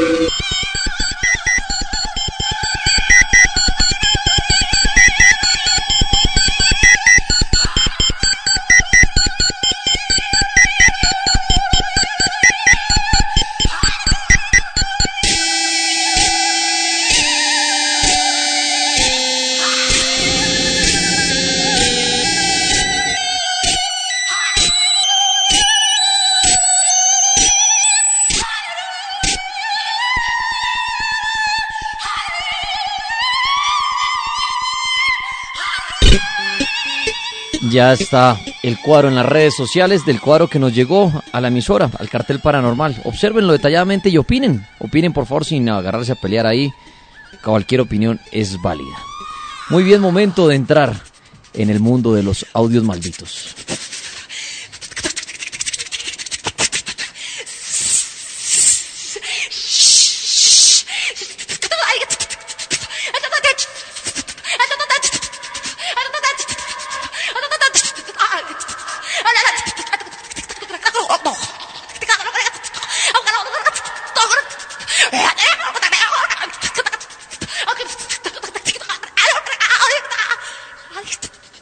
Mire, ya opina alguien ahí en Instagram. Dice Yam Daniel. Les parecerá raro, pero en mi casa está este mismo cuadro. Les envié una foto. Qué bueno. Mire, comentarios ahí en Instagram. Los ojos son extraños, algo macabros, dice Alex Cuec. John Arias dice, Marulán dice, "Integra- intrigante, pero todo lo miedoso se ve reflejado en sus ojos, no en el resto de la pintura. El secreto está en sus ojos, dice Épica 2003. Los ojos son raros, lo dice todo, dice Jesse Quintero. Da miedo verla esa mirada, dice Dani Lamus. Es como los cuadros de los niños llorando, dice John Real 31. Los ojos son totalmente raros, tenebrosos, dice Paolita 434. Qué miedo, me puso la piel de naranja esos ojos, dice Ángel Camilo 00. La foto está tal cual, no le puse ni filtros ni absolutamente nada para que sepan.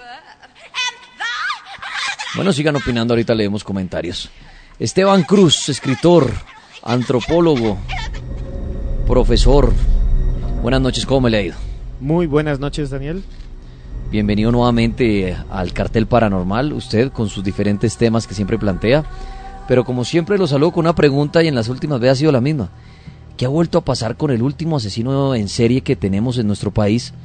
Apodado el monstruo de Monserrate, porque eso fue noticia como una semana, encontraron un, primero unos cuatro cuerpos, después no, después dieron que como 15, 17, hace poco que han encontrado otro que descubrieron que era una mujer de la calle, algo así. Pero ¿en qué, en qué, eh, qué ha pasado con este hombre? ¿Cuántos años finalmente le dieron de prisión? ¿En qué celda está? ¿Qué? Porque nunca olvidaron una noticia de él. Sí, exacto. Él en este momento, él se encuentra en, en la picota en este momento y tiene eh, un Pero debe estar, debe estar aislado de todos, ¿no? Exacto, Porque sí. ser un hombre que uno creería que en la cárcel lo matarían entre los demás reclusos. Sí, tiene, está en aislamiento y en este momento pues la, la fiscalía está reuniendo prueba- pruebas para eh, presentar la acusación porque el juicio no ha comenzado. En los próximos meses vamos a ver el juicio y eh, yo me imagino que va a tener todo el cubrimiento de medios. Vamos a ver eh, los detalles de los asesinatos. Seguramente vamos a conocer eh, las motivaciones del asesino y seguramente vamos a descubrir cosas que ni siquiera nosotros nos imaginamos de estos crueles casos del monstruo de Monserrate.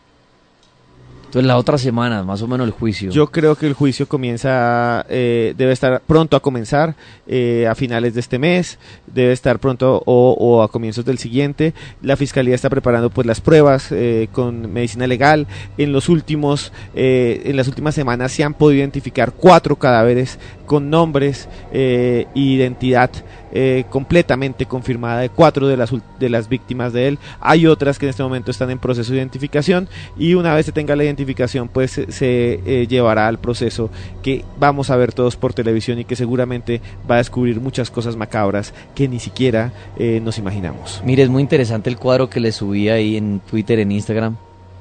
Si uno se pone a ver las pinturas que están alrededor del niño, ve muchos rostros. Yo ya encontré aquí uno. Más o menos les voy a dar las indicaciones para que se fijen bien.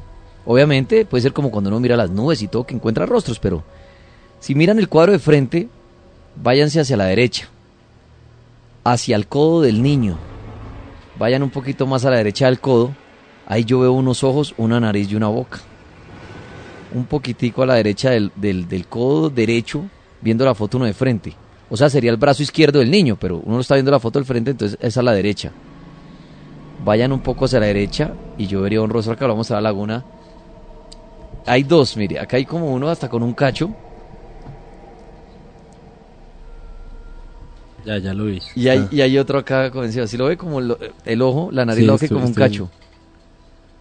Sí. Y hay varios ahí encima, mire, encima de él, del ojo, mire, el ojo que está viendo de él podría Sí. ser la quijada de una nueva cara. Es, es un cuadro bastante raro. Miren, miren a la derecha, por lo menos lo que yo alcancé a ver, si ustedes miran el codo a la derecha del cuadro, el codo de él, váyanse un poquito a la derecha y ahí empiezan a ver varios rostros. Ahí ya se ven, un, ahí desde aquí veo perfecto la cara que yo le digo, Rol está parado de pie. Desde aquí se ven los ojos, la boca que le digo y el cacho.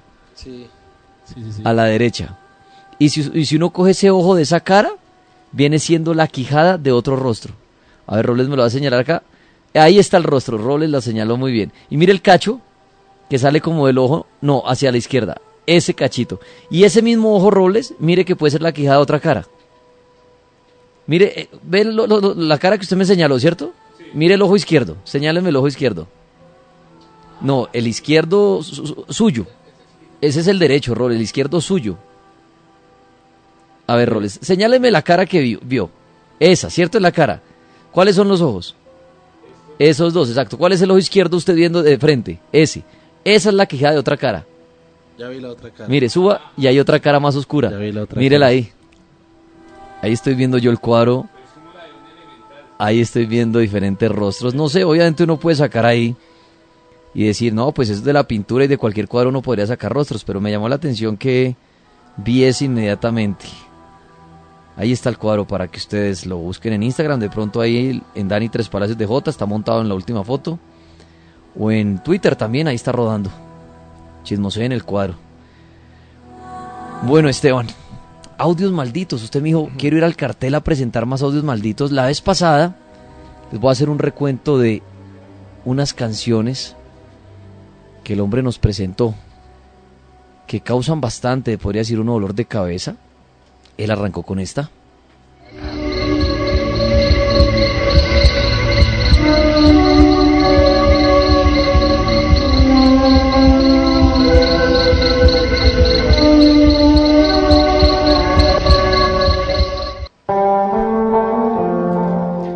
Hay otra.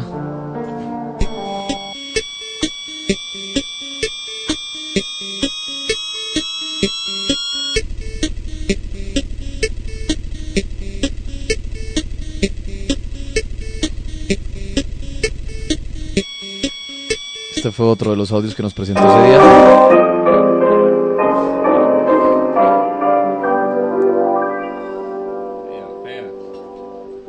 Gloomy Sunday. Canciones para el suicidio, dicen muchos.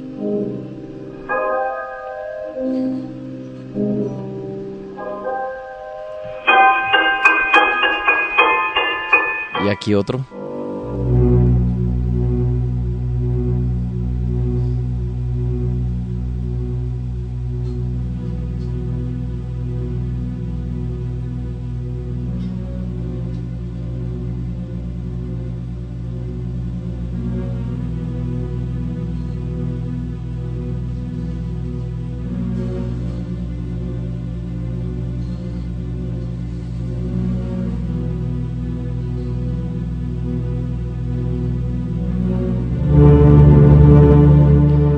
Bien, Esteban. Bienvenido otra noche más y a presentarnos más audios malditos. Más adelante, espiritismo. Y tenemos una entrevista precisamente con un espiritista. Muy bien, Esteban. Bien, bien. Eh, lo que estábamos escuchando son varias canciones, canciones que eh, fueron catalogadas muchas veces como canciones malditas, que inducían al suicidio. Ustedes saben que yo soy escéptico en estos temas. Hoy quiero eh, presentar otro tema y como siempre hacer como una introducción, una pequeña advertencia. Hoy eh, quiero que hablemos de y que usted nos escuche al otro lado de algo muy extraño, de uno de los temas de misterio eh, que más se repiten en el mundo sobre audios, que es el de las emisoras fantasma. Las emisoras fantasma son estaciones de radio que no deberían estar allí y que en un momento de la historia o en un momento, momento determinado aparecen en el dial. Eh, nadie sabe bien su origen, nadie sabe bien el por qué, pero desde 1920, radioaficionados, escuchas como usted que escucha el cartel, han escuchado estas frecuencias y han quedado completamente impactados con lo que hay al otro lado, con lo que suena en su radio. Imagínese que usted está buscando en su ciudad el dial del cartel para escucharnos. Y de pronto cuando está buscando, el rastreador automático o si usted utiliza una, una, una perilla para mover buscando la frecuencia, de pronto usted escucha en un lugar donde no debería haber una emisora un ruido. Y ese ruido es extraño. Ese ruido es un zumbido, es un pulso, es un llanto, es una voz fantasmal, es alguien gritando, es alguien llorando, es alguien diciendo números. Imagínese usted que escuchó una emisora que nadie tenía que haber escuchado. Y este es el primer sonido de una de las primeras emisoras fantasmas registradas en el mundo. Escuchémoslo un momento y les cuento la historia.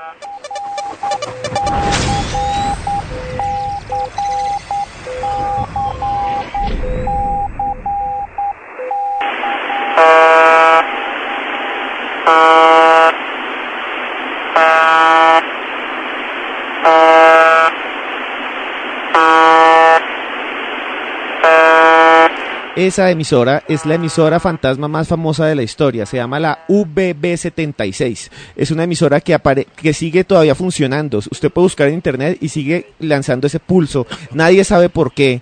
Y mete, ve- emite 25 pulsos por minuto durante 23 horas al día y durante 10 minutos consecutivamente. Le, le iba a preguntar a Esteban si esa es la emisora rusa. Exacto, es la emisora rusa. Esa emisora rusa, ahí estamos escuchando una transmisión.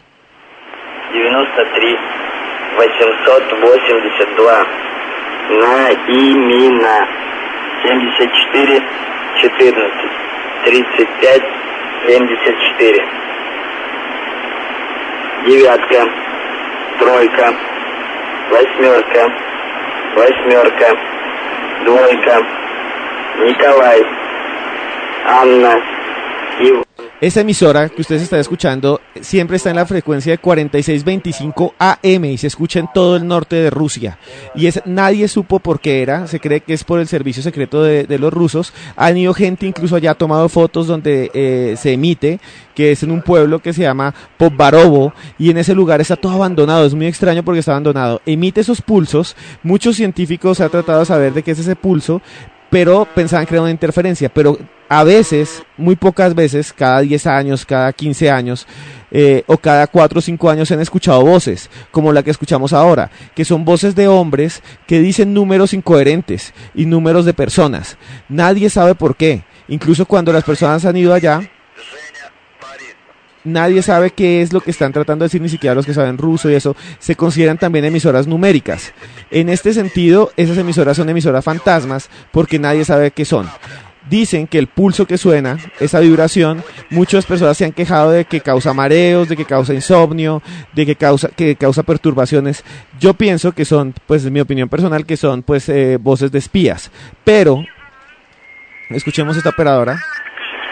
86 06 59 44. Pero en unos casos, como en el siguiente audio que vamos a escuchar, lo raro es, escuchen este audio, es un minuto entero, se escucha el pulso y de pronto, más adelante, como en el minuto uno, se escucha un grito de una mujer que es muy extraño.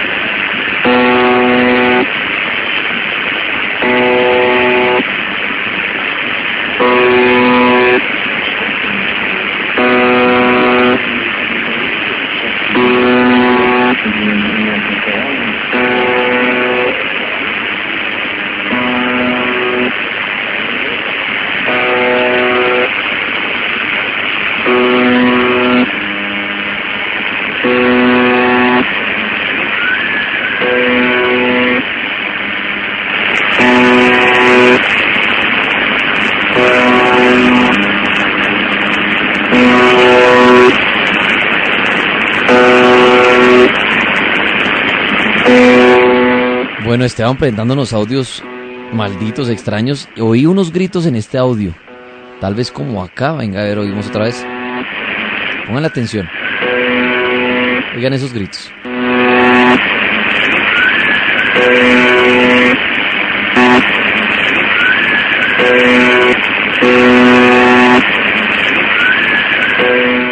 ¿Esto qué es, Esteban? Es una transmisión, nadie sabe quién maneja esta emisora. Esa emisora todavía sigue funcionando desde 1970, lanzando ese pulso y normalmente no se escucha nada. Y un, eh, una persona en el año 2009 logró grabar este pedazo, estaba grabándola. Hay colectivos que graban todo el tiempo y registran qué es lo que está pasando y apareció este sonido. Nadie sabe qué es. Una persona en la emisora que grita, una interferencia, no sabemos qué es, pero es un sonido aterrador. Un abrazo al 188, un taxi gris, que le vaya bien, hombre. Feliz noche, con cuidado.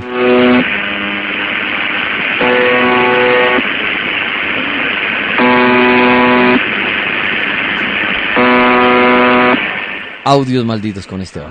En la actualidad, la VB76 sigue transmitiendo. Ustedes pueden encontrar por internet eh, páginas que retransmiten a la VB. Suena siempre ese pulso. Nadie sabe bien qué es. Pero el siguiente audio es uno de los que están considerados como de emisoras fantasmas o emisoras numéricas más extraños de la historia. Escuchen a continuación y después les cuento.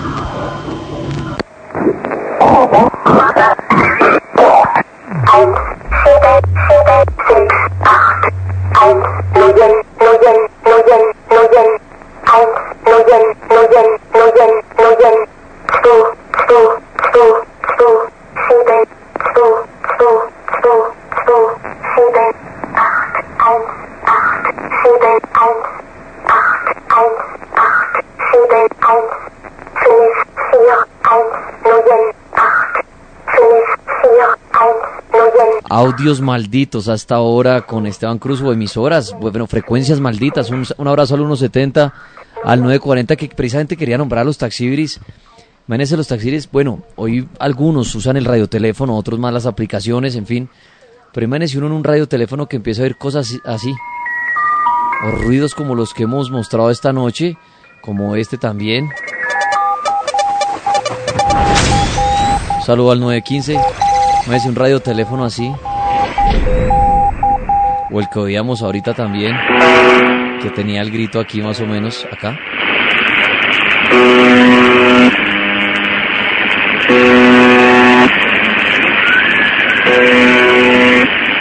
Imagínese usted, amigo taxibris, estar oyendo eso en su radio teléfono.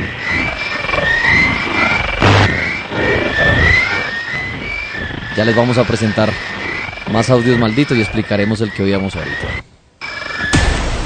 Nació con una hora de contenido a la semana. Pero fueron tantos los fenómenos paranormales que ahora es dueño de tres noches. Tres noches no fueron suficientes. Ahora podrás oírlo todos los días, las 24 horas. El cartel paranormal online www.lamega.com.co slash el cartel paranormal y en nuestra aplicación La Mega. Estamos de regreso en el cartel de la Mega. Cartel paranormal.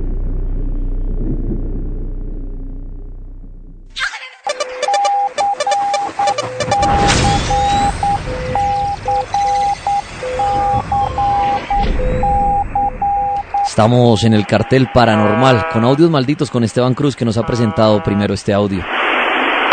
O bueno, llamaríamos frecuencias malditas porque son emisoras como fantasmas. ¿Qué serán? ¿Para comunicación secreta? ¿Comunicación extraterrestre? Acá está otro.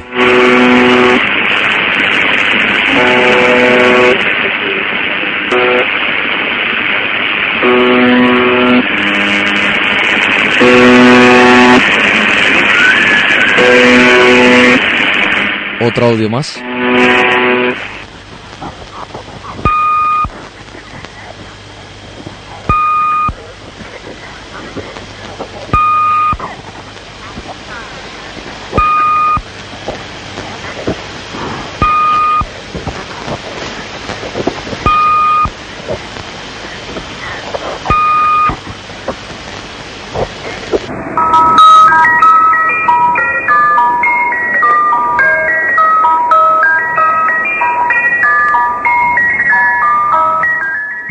Esteban. Hemos oído esos tres hasta el momento y me dice que le queda uno más. Sí, sí, eh, sí, Daniel. Pero antes de eso, quería comentarles, este que están escuchando de fondo, el que escucharon hace un rato, se le dice Rapsodia Sueca.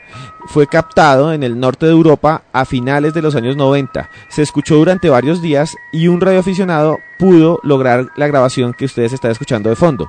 Lo aterrador aquí es que suena la voz de un niño y que en algún momento se deforma. No hay de alguna manera nada de, manipulación del audio, solamente es una grabación. No se sabe realmente qué es, dice unos números en, en un idioma, en otro, en varios idiomas dicen números y se especula que estas grabaciones eran de espionaje, de agencias de espionaje. Yo soy escéptico y pienso eso, pero hay otras personas que tienen otra interpretación completamente respetable, que hablan de extraterrestres, fantasmas, el proyecto HARP y un montón de cosas más. Que, están detrás de estas emisoras fantasma o estas emisoras malditas que se escuchan y en América también hemos escuchado, en Chile se han escuchado muchas emisoras fantasmas y hay gente que es cazadora de emisoras fantasmas. Ustedes pueden buscar, se llama el proyecto Conet en internet y ahí están todas las listas y están todas las grabaciones y hay unas realmente perturbadoras, como la que vamos a escuchar que no la habíamos puesto hasta ahora, que es la siguiente.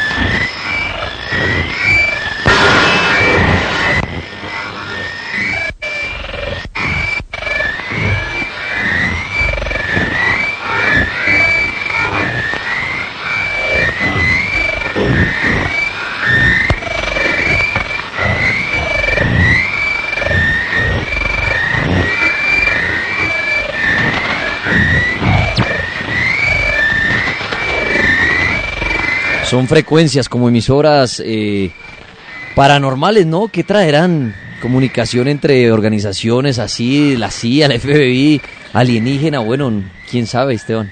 Sí, precisamente eh, algunas agencias como la Stasi, que era la antigua policía secreta alemana, reconoció utilizar eh, emisoras de números, que son estas emisoras que estamos escuchando. La que están escuchando se ha identificado que son cantos de ballena, cantos de ballena y de delfín que están mezclados con una especie de código que no se ha podido decodificar. De alguna manera, el de la, el de la otra, también mucha gente dice que no es una niña, sino que es una mujer adulta y los números efectivamente están en alemán. Pero nadie sabe qué es el significado que- de lo que está ahí. Y ahí viene la especulación. Pero lo que sí sabemos es que, por ejemplo, muchos de los que escuchan esto sienten, eh, han llegado a sentir perturbaciones en sus cuerpos y esto porque, pues como ustedes saben, es un poco perturbador y repetitivo el sonido y aparecen suplantando a veces emisoras. Es como si usted busca la mega y en vez de la mega suena esto y nadie tiene idea por qué. Después otro día vamos a hablar de a veces señales intrusas que son todavía más macabras y están los registros en otras, en otras. Y el señor Robles quería decir algo sobre las emisoras. Sí, claro. Que muy seguramente los grupos de espionaje más avanzados como la KGB, la CIA o organizaciones de talla internacional de seguridad como el FBI y la NSA estén involucradas en ese tipo de código y sabemos que en muchas ocasiones los espías o el sistema de espionaje se ha comunicado a nivel global por códigos, los códigos musicales, los códigos de pulso. Esto no sé, Esteban, si te recuerda eh, el primer sistema de comunicación de clave Morse, ¿no? Que era el telégrafo, donde sencillamente se marcaban puntos y rayas y era una, una especie de sistema tal vez un poco anticuado, pero muchísimo más efectivo que tal vez hoy en día utilizar el celular para eso. Efectivamente, algunas de las emisoras de números eh, funcionan con claves morses, estos eh, sonidos, y, eh, otras de ellas utilizan claves que son un poco más avanzadas. Se dice que se puede llevar un decodificador y colocarlo eh, frente al sonido y decodificará los números. Algunos espías capturados en los años 80 en Estados Unidos, que eran cubanos, aceptaron haber escuchado y enviado información por este tipo de medio, por emisoras numéricas. El problema es que muchas no tienen explicación. Por ejemplo, la que escuchan de fondo, la VB76, que pueden buscar información en internet y por favor los tuiteros que busquen, hay gente que ha ido hasta donde se emite y están todavía los equipos de los años 80 y nadie sabe quién les está haciendo mantenimiento, incluso al- el personal lo co- subcontratan y nadie sabe por qué están siguiendo eh, funcionando estas emisoras como la VB76 que dicen que de alguna manera está ligada no al gobierno de Rusia, sino a planes secretos y proyectos secretos. Yo creo que son eh, pues espionajes, ¿no?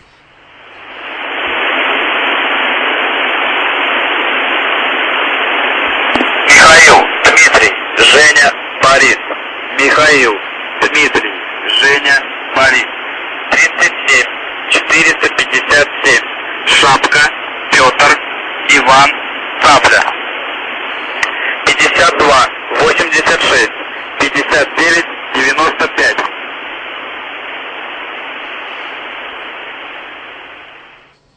Esteban Cruz, pues dar las gracias por venir, presentarnos estos audios y bueno, como usted siempre, ¿alguna conclusión? Sí, eh, como escéptico, eh, pero también como apasionante, apasionado del misterio y la investigación paranormal, porque pienso que siempre hay un mundo por descubrir. eh, con toda la seriedad, este es un fenómeno muy interesante. Son eh, sonidos que aparecen de la nada y que deben responder a algo, bien sea un sistema de espionaje, bien sea algo que está detrás. Y descubrir ese misterio yo creo que es una de las cosas más interesantes que puede llevar a cabo un investigador o un oyente. Imagínese usted como oyente que de pronto estuviera escuchando música y sonara este, esta- este sonido.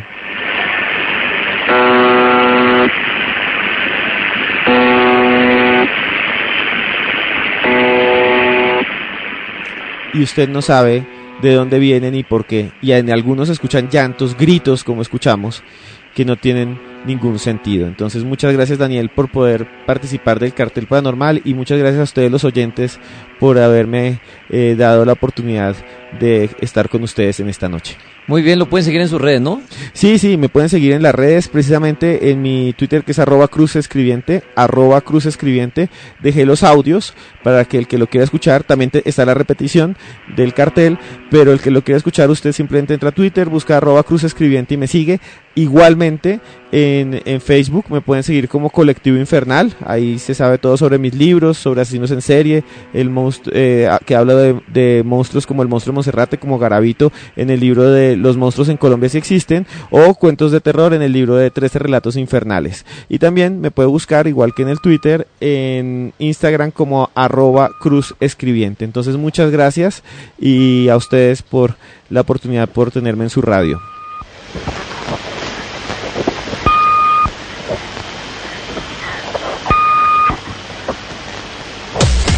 Este es el cartel de la Mega. Cartel paranormal. En el Fondo Nacional del Ahorro desde el primero de marzo. Rompemos las tasas. Rompemos las tasas. Trae tus cesantías y solicita ya tu crédito de vivienda. Si ya tienes uno con otra entidad, compramos tu cartera. Tendremos tasas desde el 8% efectivo anual. 8%, 8% efectivo anual. Evoluciona. Todos por un nuevo país. Vigilado Superintendencia Financiera de Colombia. Aplican condiciones de producto. Evoluciona. Historias en el cartel paranormal.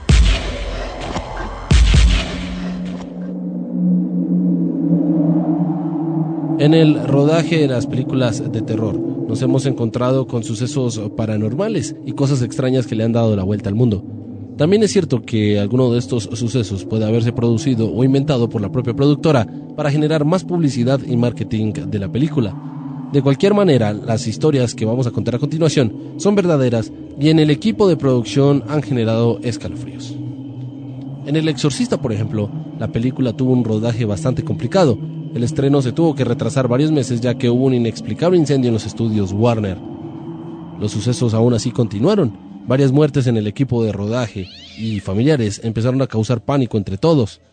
El primer día de inicio de grabación, dos personas familiares del equipo de reparto murieron y ese mismo día murió un empleado de seguridad, un especialista y los actores Maliarios y McGogran.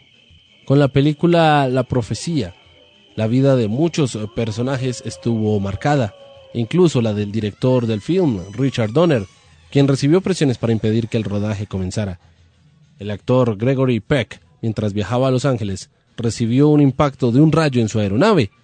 Esto no sería más que una anécdota y una coincidencia si no fuese porque el otro avión donde volaban los guionistas tres días más tarde recibió el impacto de otro rayo, aunque todos sobrevivieron.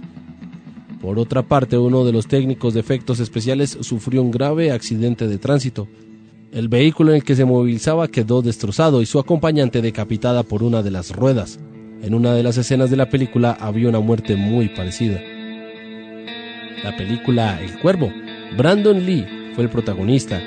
Este murió durante el rodaje con mucha polémica, ya que durante una escena de acción le dispararon con un arma de fuego y cayó fulminado.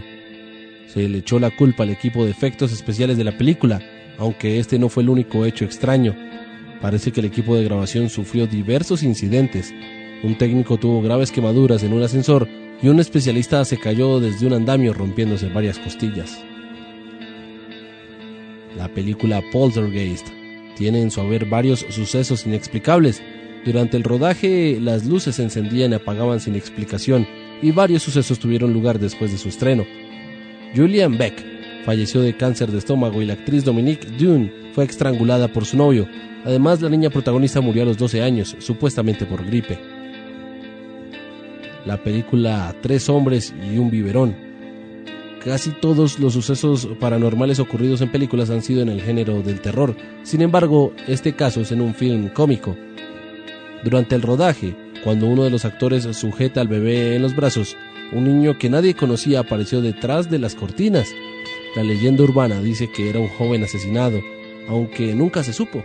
Los productores no pudieron explicar el hecho. El exorcismo de Emily Rose. La película está basada en hechos reales, cosa que causó mucho más impacto en el equipo de grabación. La actriz que representaba a Annalise Mitchell, Jennifer Carpenter, señaló que durante el rodaje pasaron cosas muy extrañas en su casa. como la del radio en su habitación, que se encendía sola, siempre con la misma canción, Alive de Pearl Jam. En el estribillo de la canción dice Estoy vivo. En la película de Annabelle, el equipo de grabación reconoció que durante el rodaje la muñeca cambiaba de posición sola. Además, una de las lámparas empezó a mover sola hasta caer. Por otra parte, la dueña de Annabelle afirmó que ésta le dejaba notas escritas, cosa que el director confirmó. En este caso, tal vez muchos pensaron que era una estrategia publicitaria. La única verdad la tienen los que estuvieron durante el rodaje. Este texto llega a jplaguna.lamega.com.co y lo envía Ángela Garzón, tomado del portal fresh.co. Este es el cartel de la Mega, cartel paranormal.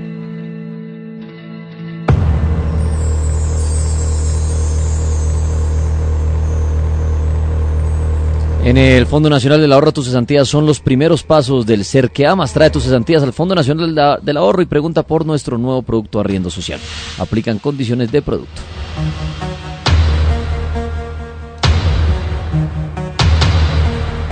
Aquí estamos en el cartel paranormal, avanzamos en esta noche de jueves. Un abrazo a los tuiteros que han puesto muy bien esta tendencia. Campesinos, orgullo del cartel. Campesinos, orgullo del cartel, gracias a Juliet 22, a Jorge Mejía, gracias a Willis, a Andrew Villamil, a Eider. Ya vamos a oír una entrevista que logró el parapsicólogo investigador Edwin Robles acerca del espiritismo. Saludos para Nico Uribe, para Álvaro Hernández, para los que siguen comentando el cuadrito, tanto en Twitter como en Instagram. Ya los voy a saludar. Bueno, viejo Robles, espiritismo. Claro que sí, viejo Tripas. Pues me di a la tarea precisamente de hacer una investigación y hoy es el comienzo de una gran serie de crónicas y de entrevistas sobre todos los grupos a nivel esotérico aquí en Bogotá y bueno, si lo puedo lograr a nivel nacional. Eh, la investigación trata acerca de lo que piensa cada uno, cada, cada grupo, eh, denominados de una manera muy, eh, tal vez muy inequívoca o equívoca, eh, sectas porque cada uno profesa como su ideología, cada uno profesa sus eh, reglas y aparte de eso, cada uno tiene como una, una filosofía propia. De, de la cual pues eh, la comparten con muchísimas personas que tal vez se sienten identificadas con la misma. La primera, la que escogí hoy, es la que maneja a nivel, eh, en este momento, Cundinamarca, llamada espiritismo. Y esto me sucedió hoy y, y ye- yendo a la federa, a la al grupo que precisamente está manejando esto a nivel general y este grupo denominado Asociación Espírita Tercera Revelación eh, fue como la plataforma para esta entrevista.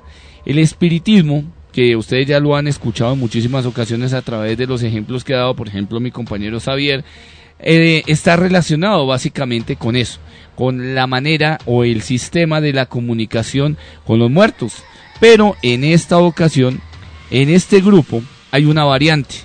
Y es que este grupo, aparte de la visión que la mayoría tiene acerca del espiritismo, lo ve como algo oculto, o como algo de magia negra, o relacionado con algo malo, este grupo lo ve al contrario, lo ve muy bueno y lo ve por la línea de Jesús de Nazaret. Incluso eh, el fundador del espiritismo llamado Alan Kardec, quien eh, básicamente es como la base central de este grupo, creó cuatro, creó cinco libros, los cuales eh, muy gustosamente me dieron a compartir uno, el libro de los espíritus de Alan Kardec, que es como la Biblia, como la parte central. Y hoy tuvimos el honor de entrevistar al, al director a nivel Cundinamarca y que, y que tiene su funcionamiento aquí en Bogotá llamado Milton Delgado Viejo Tripas. Saludo al 599, un taxi Iris. Pues aquí está esta entrevista acerca del espiritismo de Edwin Robles.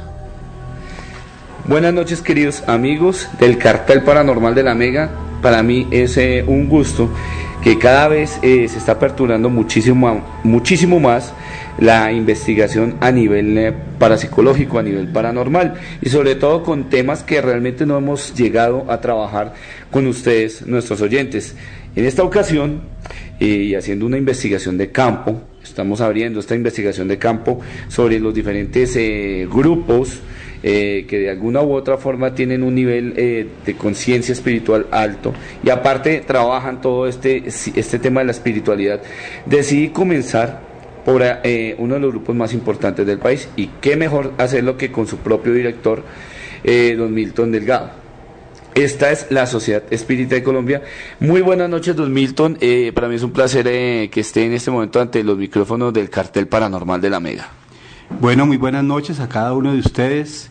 Eh, estoy aquí para todas las preguntas que ustedes consideren con mucho gusto bajo la luz de la doctrina espiritista. Contestarles. Muy bien, don Milton. Bueno, vamos a comenzar desde el, desde el principio y pues comentarle a don Milton que el- los oyentes del cartel de la Mega son oyentes realmente nuevos en este tipo de temáticas. Entonces vamos a trabajar eh, en un lenguaje fácil y digerible eh, todo lo que es la Sociedad Espírita de Colombia. Entonces quiero que nos comentes, que nos cuentes acerca de la Sociedad Espírita de Colombia.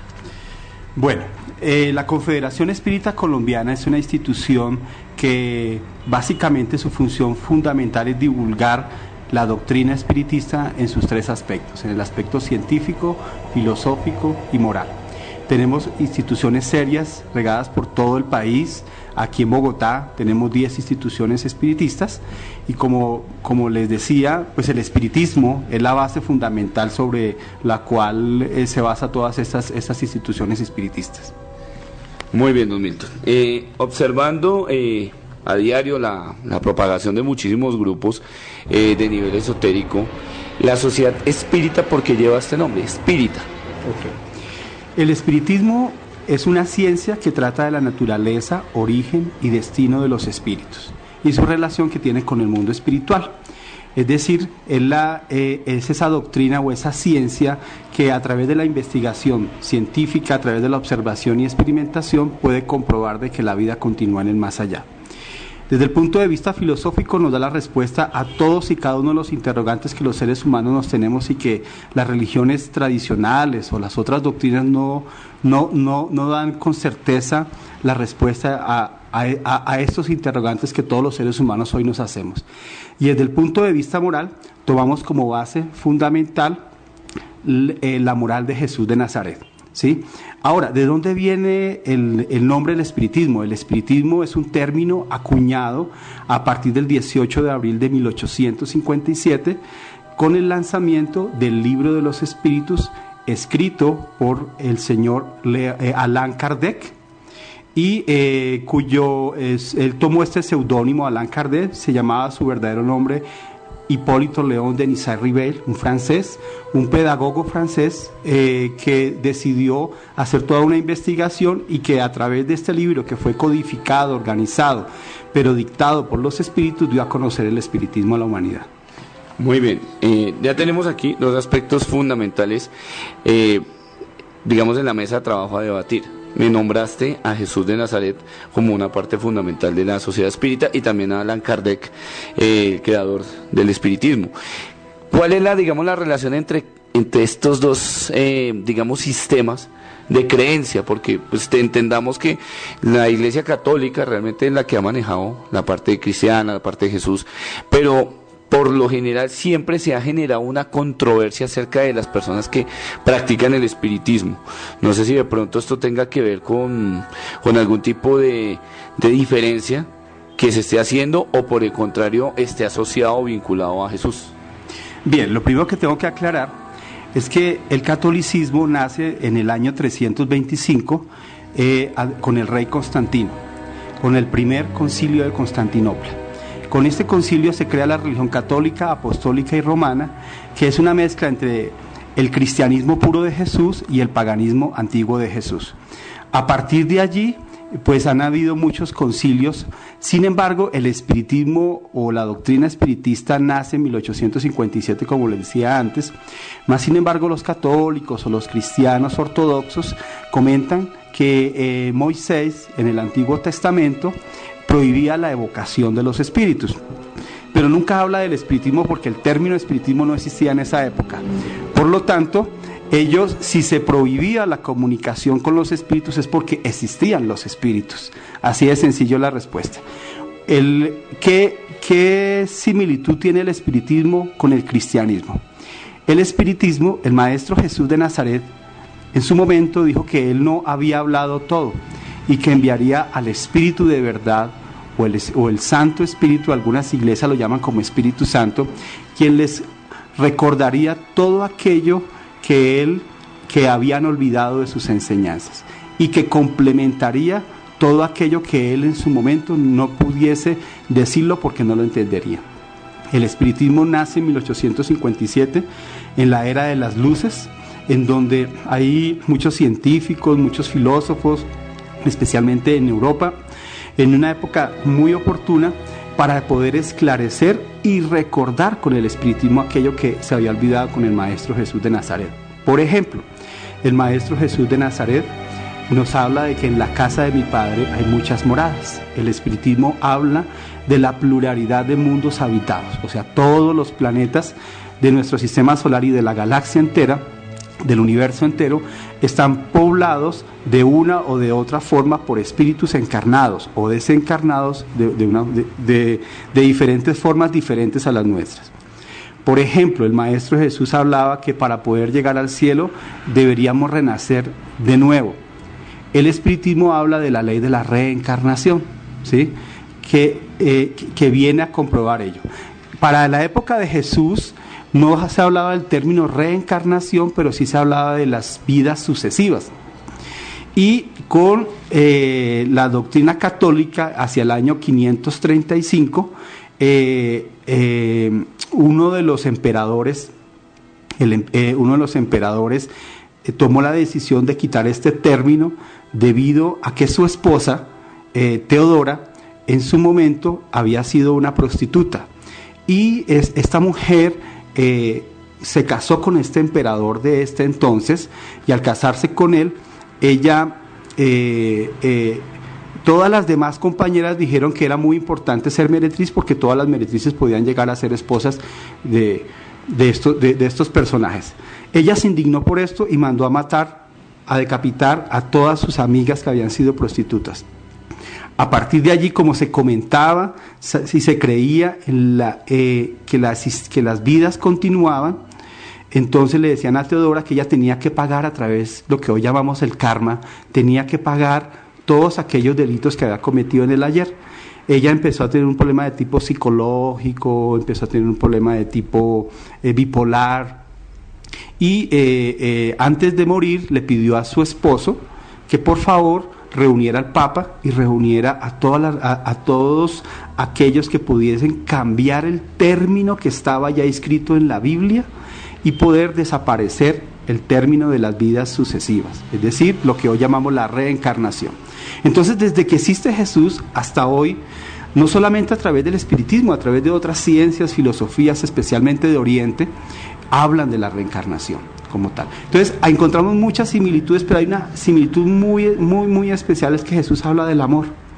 Él habla, su doctrina es del amor, am- amar a Dios sobre todas las cosas y al prójimo como a sí mismo. Y el espiritismo acuña eso mismo para enseñar a través de la caridad, del amor al prójimo, que debemos aprender a respetar, a amar, a perdonar. Entonces, ah, por lo general siempre cuando hablamos del espiritismo la gente un poco como que se asusta, ¿no? ¿Sí? Porque no entiende eh, pues este tipo de terminologías y nos asocian un poco más como a la brujería, a la magia, al candomblé, al vudú, a todo este tipo de, de cosas respetables, a la teosofía, a cosas orientales, por el desconocimiento que de pronto se tiene de ello. Mas, sin embargo, la doctrina, quien estudia la doctrina espiritista le encuentra una razón a su vida le encuentra una similitud perfecta con muchas de las enseñanzas de Jesús, pero desde el punto de vista científico te las puede comprobar. Bueno, vemos dos líneas muy puntuales y que me estás aclarando acerca de como ese estigma que existía sobre, sobre la relación del espiritismo con, por ejemplo, con la vida de Jesús, con eh, el concilio de, de, de Constantina, de Constantinopla. Pero hay algo muy importante.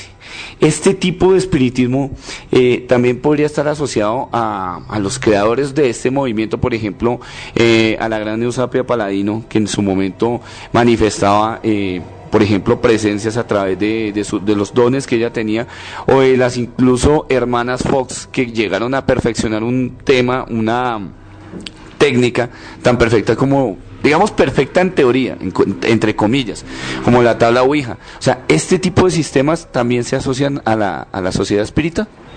Bueno, David, me parece que has investigado bastante, sí, que conoces, por lo que me doy cuenta. La doctrina espiritista, estos fenómenos que ocurren con las hermanas Fox, ocurrieron hacia 1848 en Estados Unidos, en, en una localidad que se llama Hydesville, ¿sí? Y ocurren porque en, en esa casa un visitante lo habían matado allí y lo habían enterrado en la misma casa unas hermanas que tenían la facultad mediúnica, la facultad mediúnica es la capacidad que todo ser humano tiene para poderse comunicar con los espíritus. Ellas tenían esa capacidad mediúnica muy, muy bien desarrollada sin que ellas lo supieran. Al entrar en esta casa empezaron a sentir toques, golpes y entraron en comunicación con este espíritu sencillamente diciendo si eres un espíritu o alguien del más allá dinos con un golpe sí sí o con o no nos contestes y él empezó a comunicarse fue un gran fenómeno en Estados Unidos en esta, eh, y lo mismo en Europa. Entonces a partir de allí digamos que es casi que el gran comienzo de la doctrina espiritista porque es el gran comienzo de las investigaciones paranormales las investigaciones de que existe la vida en el más allá desde desde un punto de vista más científico también con la medium que tú me, me, me comentas, Eusapia Paladino. Esa fue una gran medium que eh, grandes investigadores como por ejemplo William Crookes y otros eh, investigaron con ella. Y a, y a Eusapia Paladino, lo más hermoso es que ella eh, hacía fenómenos de materialización de espíritus. Pero a ella la, la amarraban completamente. Y hay pruebas ante, notari- ante, no- ante notariado, en presencia, con, con actas, en la cual ella no movía ni siquiera sus manos, pero porque inicialmente pensaban que era un fraude. Pero ella sencillamente cerraba sus ojos y a través de su cuerpo salía un fluido que se, que se llama el ectoplasma y con este ectoplasma se materializaban los espíritus. Entonces, ese es el gran comienzo de las investigaciones de aquellos científicos que en aquella época de las luces en el siglo XIX, muchos de ellos en principio lo negaron, pero, pero cuando se dieron cuenta de la realidad de los hechos, lo aceptaron y aceptaron también la doctrina espiritista que viene, que viene de Francia.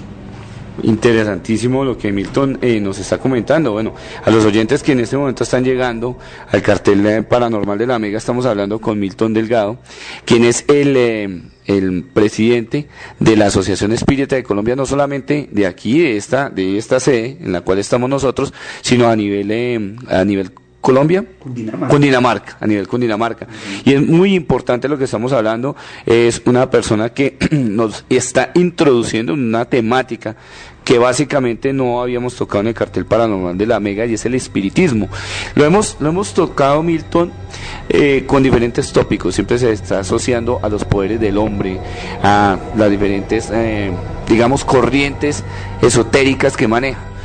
Pero he visto, dentro de los estudios que yo he hecho, que de, de las personas que tienen esa facultad mucho más desarrollada para entrar en, la, en una especie de, de trance mental son las mujeres. Eh, ¿Qué nos podrías hablar respecto a, ese sistema? Eh, ¿Es el mismo sistema que tal vez lo está, está relacionado con el esoterismo? El reunirse con cierto grupo de personas, cogerse de la mano y tratar de conectarse con los, eh, con los espíritus? ¿O tiene otra visión? Bueno, la facultad mediúnica para nosotros los espiritistas es como un sentido más del ser humano. Algún día todos los seres humanos tendremos la facultad mediúnica, es decir, la, facultad de comunicarse con los espíritus. Hay algunos que ven, escuchan, sienten. En mi caso, yo soy clarividente. Los, los veo a través de la tela, cuando cierro los ojos los veo a través de la tela de mis ojos y los puedo describir o los puedo escuchar como tal. O se pueden comunicar a través de mi propia facultad mediúnica, eh, a través de, mm, no como tú de pronto lo estás describiendo, que se reúnen y que se cogen las manos, no.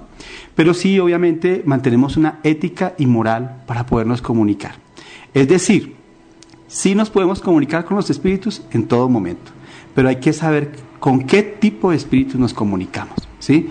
Entonces, en el espiritismo hacemos reuniones mediúnicas serias, en el sentido de que evocamos a los buenos espíritus para que nos den instrucciones, para que nos den consejos, para que nos den orientaciones. O también nos podremos comunicar con espíritus que se encuentran en sufrimiento, ¿sí? Y que son traídos desde el mundo espiritual para que ellos puedan ser ayudados. Por ejemplo, un suicida, un homicida, alguien que hubiese abortado, alguien que hubiese cometido un error y que está sufriendo en el mundo espiritual. Es traído de un medio para ser orientado, ayudado. Es como si tú tuvieras en este momento, estuvieras en un desierto y necesitas un vaso de agua. La facultad mediúnica para un espíritu que está sufriendo es como un vaso con agua para, para poderle ayudar. Entonces, el sistema de otras doctrinas es muy diferente al sistema de, de la doctrina espiritista, que es un sistema serio, en donde nos enseña el método para podernos comunicar con los espíritus. Y también nos enseña las causas y las consecuencias, porque hay mucha gente que se pone a jugar, por ejemplo, con el tema de la tabla Ouija, claro, nos podemos comunicar y a veces se asocian espíritus y crean perturbaciones o lo que llamamos los espiritistas obsesiones, que necesitan de tiempo y de, algún, y de capacidad de alguien para poder ayudarlo a desembarazar de ese fluido eh, morboso que está influenciando a la persona o del espíritu que está atormentando a la persona. Entonces yo los invito es, si nos podemos comunicar pero con seriedad, los invito a que por ejemplo, ¿qué método podemos utilizar? El que está en el libro de los medios de Allan Kardec. Ahí nos explica absolutamente todo, de una forma muy metódica, de todas las tipos de mediunidades, de dónde nació la mediunidad, cuál es la metodología que debemos utilizar y nos da las recomendaciones necesarias para poder llevar a cabo una muy buena comunicación con los espíritus. Muy, muy interesante todo lo que estamos eh, escuchando de Milton. Eh, y aparte de eso, nos estás aclarando muchísimas dudas para los que realmente no teníamos una idea muy clara del espiritismo. Porque como tú lo bien decías, el espiritismo realmente ha tomado este tipo de fama, yo creo que debido incluso a, a esa información que se ha distribuido, por ejemplo, en las películas, en, eh, de pronto en las series, en los seriados donde tratan el tema paranormal, esotérico. Y viene aquí una, una pregunta, Milton, que yo he tenido básicamente dentro de, dentro de toda la investigación. Yo soy parapsicólogo y he trabajado con los muertos, he trabajado con la muerte. ¿Qué hay más allá de la muerte? ¿Hay vida? Y si esa vida, si por alguna razón llegó a ser violenta, ¿esos espíritus realmente se quedan aquí penando? ¿O hay una solución para poderlos sacar de esta, de esta dimensión? Bueno, qué interesante la pregunta, porque nos, para nosotros los espiritistas la verdadera vida está en el más allá, ¿sí? Es decir, nosotros venimos acá un periodo a la tierra para reencarnar, para reparar los errores del ayer, para evolucionar, para encontrarnos con los amigos o los enemigos encarnados cerca, puede ser en nuestra misma familia, en el trabajo, en la sociedad, y para poder ir evolucionando en donde Dios te haya colocado, ¿sí? Entonces, eh, eh, eh, entonces, eh, el es- se me fue la. Bien. Entonces la vida sí continúa en el más allá. Eh, es de una forma mucho, para los buenos espíritus, es de una forma muy mejorada. Es decir, todo lo que vemos aquí en el plano tierra lo vamos a ver en el mundo espiritual de una mejor forma. La forma como habitamos, cómo trabajamos, cómo convivimos. Pero también existen regiones en donde hay sufrimiento, es verdad. ¿Qué es lo que de pronto las religiones han denominado el infierno o el purgatorio? Pero no son regiones eternas, sino son regiones en las cuales eh, recogemos aquello que hemos sembrado. Es decir, si hemos hecho mal, allá vamos a sufrir por un tiempo. ¿Cuánto tiempo? El tiempo que necesitamos para aprender del sufrimiento. Posteriormente a esto, gracias a la bondad y a la justicia de Dios, son recogidos estos espíritus y de nuevo reencarnados. Por ejemplo, para que tú me entiendas, una persona que haya asesinado, que haya sido un asesino en serie, pues esta persona es un hijo de Dios, sin embargo, y, y dice, pero ¿cómo va a ser un hijo de Dios este señor que murió, que mató a 20 personas? Pasa al mundo espiritual, sufre durante algún tiempo y es recogido, ayudado y reencarnado. Al reencarnar nuevamente, tiene que empezar a pagar lo que él eh, eh, hizo. ¿Cómo reencarna? Puede reencarnar sin brazos, sin manos, sin piernas, puede reencarnar en una persona mongólica, puede reencarnar en una persona idiota. ¿Por qué? Porque precisamente él está recibiendo aquello que él sembró en el ayer. ¿sí? Entonces la vida continúa en el más allá. Ad- ¿Y, y- y cómo podemos diferenciar a los espíritus en el más allá? Con el cuerpo del espíritu que se llama el periespíritu. El periespíritu es el cuerpo del espíritu. Entonces, cuando un espíritu se presenta, él se presenta tal cual como era, en- como era cuando estaba encarnado. Entonces la gente dice, ah, yo vi un fantasma o vi un, se me apareció mi abuelita. ¿Cómo se te apareció? Pues tal cual como cuando estaba viva. Entonces, primero te comprueba de que eh, el cuerpo físico ya no existe, pero el cuerpo espiritual, como lo hablaba Pa- Pablo de Tarso en la misma Biblia, sí existe en, el mundo espiritual. Y que la vida continúa allá y que hay diferentes planos en el mundo espiritual, buenos, regulares o malos, dependiendo las obras que hayamos hecho en, nuestra vida. Todos tendemos a la perfección. Algún día estos espíritus recobrar- retornarán al planeta Tierra, retornarán a, a la reencarnación y la vida mejorará para ellos, pero solamente cuando entiendan la ley del amor. Solamente cuando aprendamos a comprendernos, solamente cuando aprendamos a perdonarnos, solamente cuando aprendamos a tolerar el defecto de la otra persona. Mientras tanto, pues recogemos todo lo que nos pasa. Como cuando si tú te pones mal geniado en este momento, inmediatamente te da un dolor en el estómago, te da. Entonces uno recibe exactamente aquello que siembra, tanto aquí cuando estamos encarnados como en el mundo espiritual. Pero la vida continúa, está muy latente. Inclusive en este momento nos acompañan espíritus aquí en esta entrevista. Muy interesantísimo eso, sí. Eh, ese tipo de, de- de- don, como el que tú tienes, como veo, eh, realmente en algún momento afecta, por ejemplo, eh, a las personas que tal vez no son perceptibles. Digamos, eh, si estuvieras hablando con una persona que realmente no ha tenido la oportunidad de desarrollar ese don, eh, contigo, digamos, podría haber algún acercamiento para que ese, ese don se desarrolle.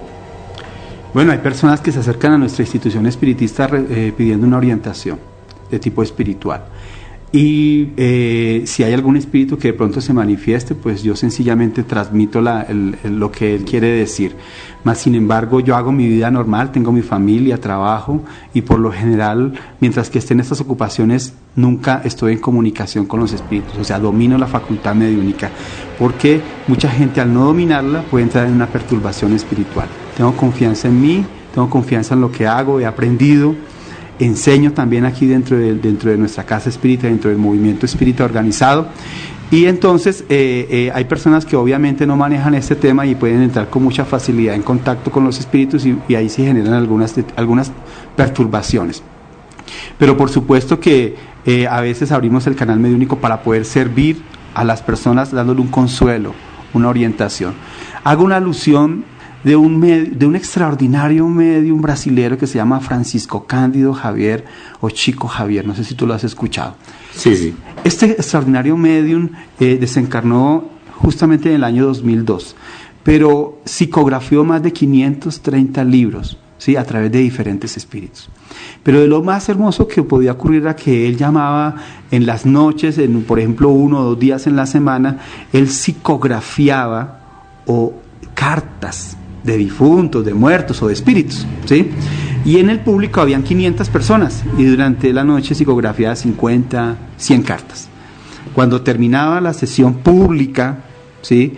Entonces salían las cartas y la carta decía, señor Edwin, eh, soy tal persona, mi nombre es Amparo, soy tu mami, y, tú lo podías identificar y traía que un consuelo para la persona que escuchaba el mensaje de aquel que había partido al mundo espiritual.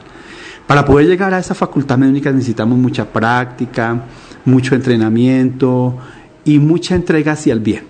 Hay mucha gente que quiere comunicarse con los espíritus, pero la gran mayoría de personas es un fraude, ¿sí? Por ejemplo, encontramos que a veces asocian el espiritismo, eh, lo vemos en los periódicos y dicen, espiritismo le ligo y le pongo a su ser querido en tres días. Eso no es espiritismo, eso es otra cosa, magia, brujería, pero no es espiritismo para aclaración de ustedes. Edwin Roles hablando con un espiritista. Sí, señor. Roles, ¿esta entrevista dónde fue? Esta entrevista se eh, realizó aquí en Bogotá, en la, en la sede de la Sociedad Espírita de Colombia. Y, ¿Y, esta- eh, ¿Y estas personas qué es lo que hacen? ¿Invocar fantasmas? eh, ¿Tener comunicación con el más allá? Sí, o sea, parte de esta investigación lo que hizo fue eh, como tratar en lo posible de observar efectivamente si aquí en, el- en, en nuestra ciudad, en nuestro país, existen otro tipo de personas que el- la mediunidad o el espiritismo lo lleven como una manera de enseñanza. Y, ¿Y, pues, y usted logró darse cuenta que sí es, que sí, o sea, sí son espiritistas? La verdad no. La verdad no porque, bueno, incluso yo hice un paseo con él por la sede eh, y entramos, hay una, hay un salón especial muy, digámoslo, muy extraño dentro de la casa que está exclusivamente para ello. Está exclusivamente para hacer las sesiones espíritas o la sesión de espiritismo. ¿Y usted les dijo, por ejemplo, que venga, hagamos una sesión, hagan una sesión? No, allí sí no hice esa, mm, digamos, esa pregunta. Pero pues eh, eh, eh, Milton se mostró muy abierto a que, digamos, lo podamos volver a invitar Pues- o a que pronto. No, pues te- tenemos que hacer eso. Usted Claro tenemos es que que sí. comprobar si, sí, Sí, porque hay listo, son dicen hablar con espiritistas, pero necesitamos es ver una sesión de espiritismo para ver qué es lo que hacen, cómo se Claro. reúnen en la mesa. Claro, porque el cuento lo, lo cuentan. Sí. Pero vamos a la práctica. Y también había otra cosa que es un ítem que, que es muy valioso. En el recorrido que hice por la, sede de la Sociedad Espírita, me mostraron otro salón aparte de las sesiones espíritas o la sesión de mediumnidad, bastante curioso y es donde aparentemente sanan a las personas que están enfermas. Eh, eh, ese tipo de, de- sistema tiene un nombre y él me explicaba que alguna vez algún alumno que fue allá y entró a ese salón tuvo una visión en donde vio médicos allí rondando en ese salón. Bueno, le propongo que le diga al señor que le concedió la entrevista Sí. que nos invite a una sesión de espiritismo para Claro observar sí. esto y a una sesión de sanación, todo en la misma noche. Sí. Para comprobar si esto o ver esto cómo se realiza. Hablando de espíritus, Si sienten que les falta la energía, que tienen una menor capacidad de concentración y desean estar constantemente a solas, duermen más de lo normal y sienten que cada día que pasa pierden una parte de sí mismos, en circunstancias normales, cualquier médico les diagnosticaría un cuadro severo de depresión. Tal vez podrían tener un espíritu adherido a su cuerpo. Muchos expertos aseguran que las almas perdidas, que han optado por permanecer en nuestro plano, necesitan energía para sobrevivir. Algunas de estas entidades pueden aprovechar la energía de dispositivos electrónicos y fuentes electromagnéticas naturales, pero otras entidades aprovechan la energía de los vivos. Y esto siempre ocurre cuando nos encontramos en momentos complicados de nuestras vidas, cuando nuestras defensas están más bajas, aferrándose como autopistas fantasmales. En los casos más leves, los seres del más allá pueden utilizar esta energía para causarnos un daño irreparable en nuestras vidas, pero en los peores casos podrían llegar a tener el control de sus víctimas. ¿Qué son los espíritus? Desde hace siglos, mediums y psíquicos son conocedores del fenómeno llamado apego espiritual, entidades que se adhieren a nuestro ser durante un tiempo indeterminado. Pero solo ahora se ha convertido en el centro de atención, debido principalmente al aumento de extraños comportamientos en las personas que parecen cambiar su forma de ser por completo. Esto ocurre cuando una persona convive con la energía de un espíritu de una persona o una entidad ya fallecida. En ciertos casos, los espíritus se han unido a las personas para ayudarles, ofreciéndoles un inexplicable talento para la música, la pintura, el dibujo o la escritura. Sin embargo, en la mayoría de los casos pueden convertirse en la peor pesadilla, incluso pudiendo dañar la salud física y mental. Puede haber muchas razones por las que se produce una unión espiritual, pero generalmente muchos espíritus intentan buscar el consuelo, volviendo a vivir algunos de los aspectos físicos de la vida. Otros están confusos y no se dan cuenta que están muertos y quieren estar cerca de una persona viva. En este caso, simplemente desean ponerse en contacto con los vivos en busca de ayuda, sin ninguna intención de hacer daño a la persona a la que se han unido. Otros espíritus y entidades buscan deliberadamente la energía de las personas vivas. Estas entidades pueden tener diferentes nombres, pero básicamente se alimentan de la energía emitida por las personas en el mundo físico. Estos espíritus son conocidos como parásitos astrales, ya que roban enormes recursos de una persona viva y drenan su energía. Los mediums y psíquicos son posiblemente las personas más expuestas a este fenómeno, ya que son canales a otras dimensiones. Pero aquellos que practican actividades ocultistas o espirituales podrían ser más propensos a una adhesión por parte de espíritus. En varias ocasiones la gente comenta que la Ouija es un portal que permite la entrada a ciertas entidades con el único objetivo de causar daño a sus víctimas.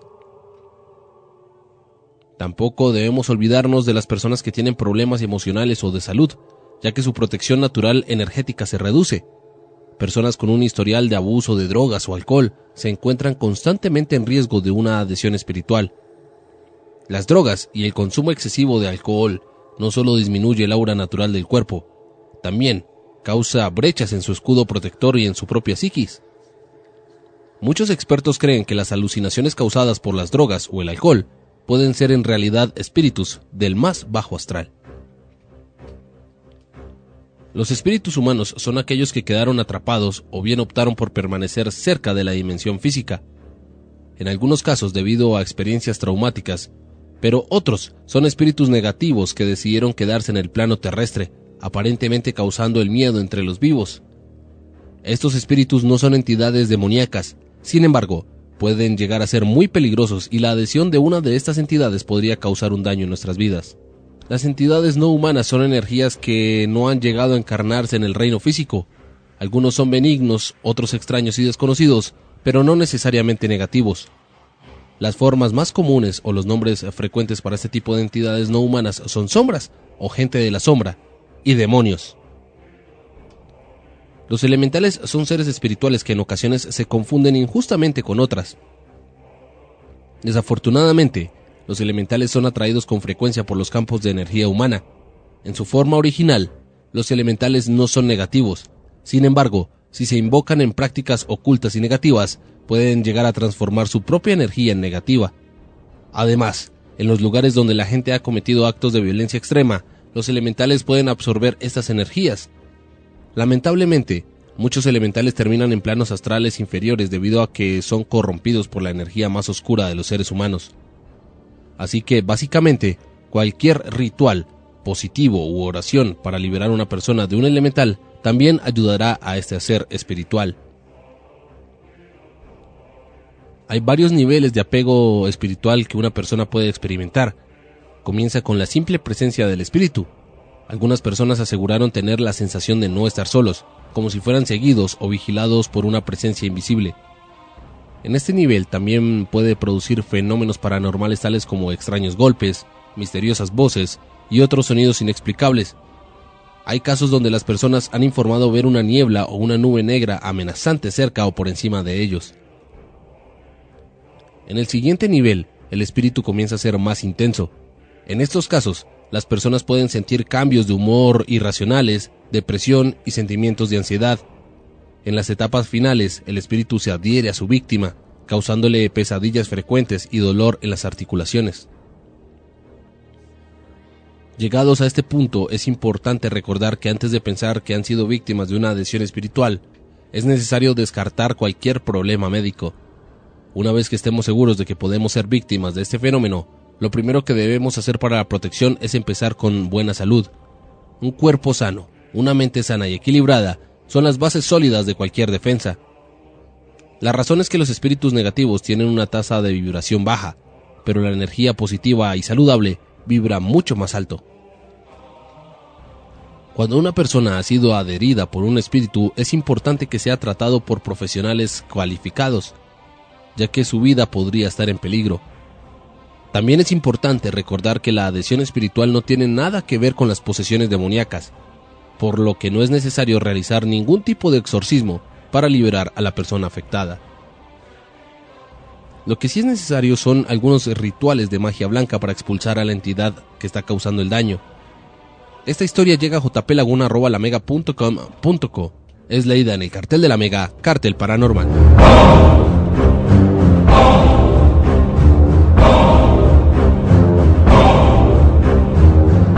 Aquí estamos en el cartel. Bueno, cerramos el tema del espiritismo con una historia de Laguna.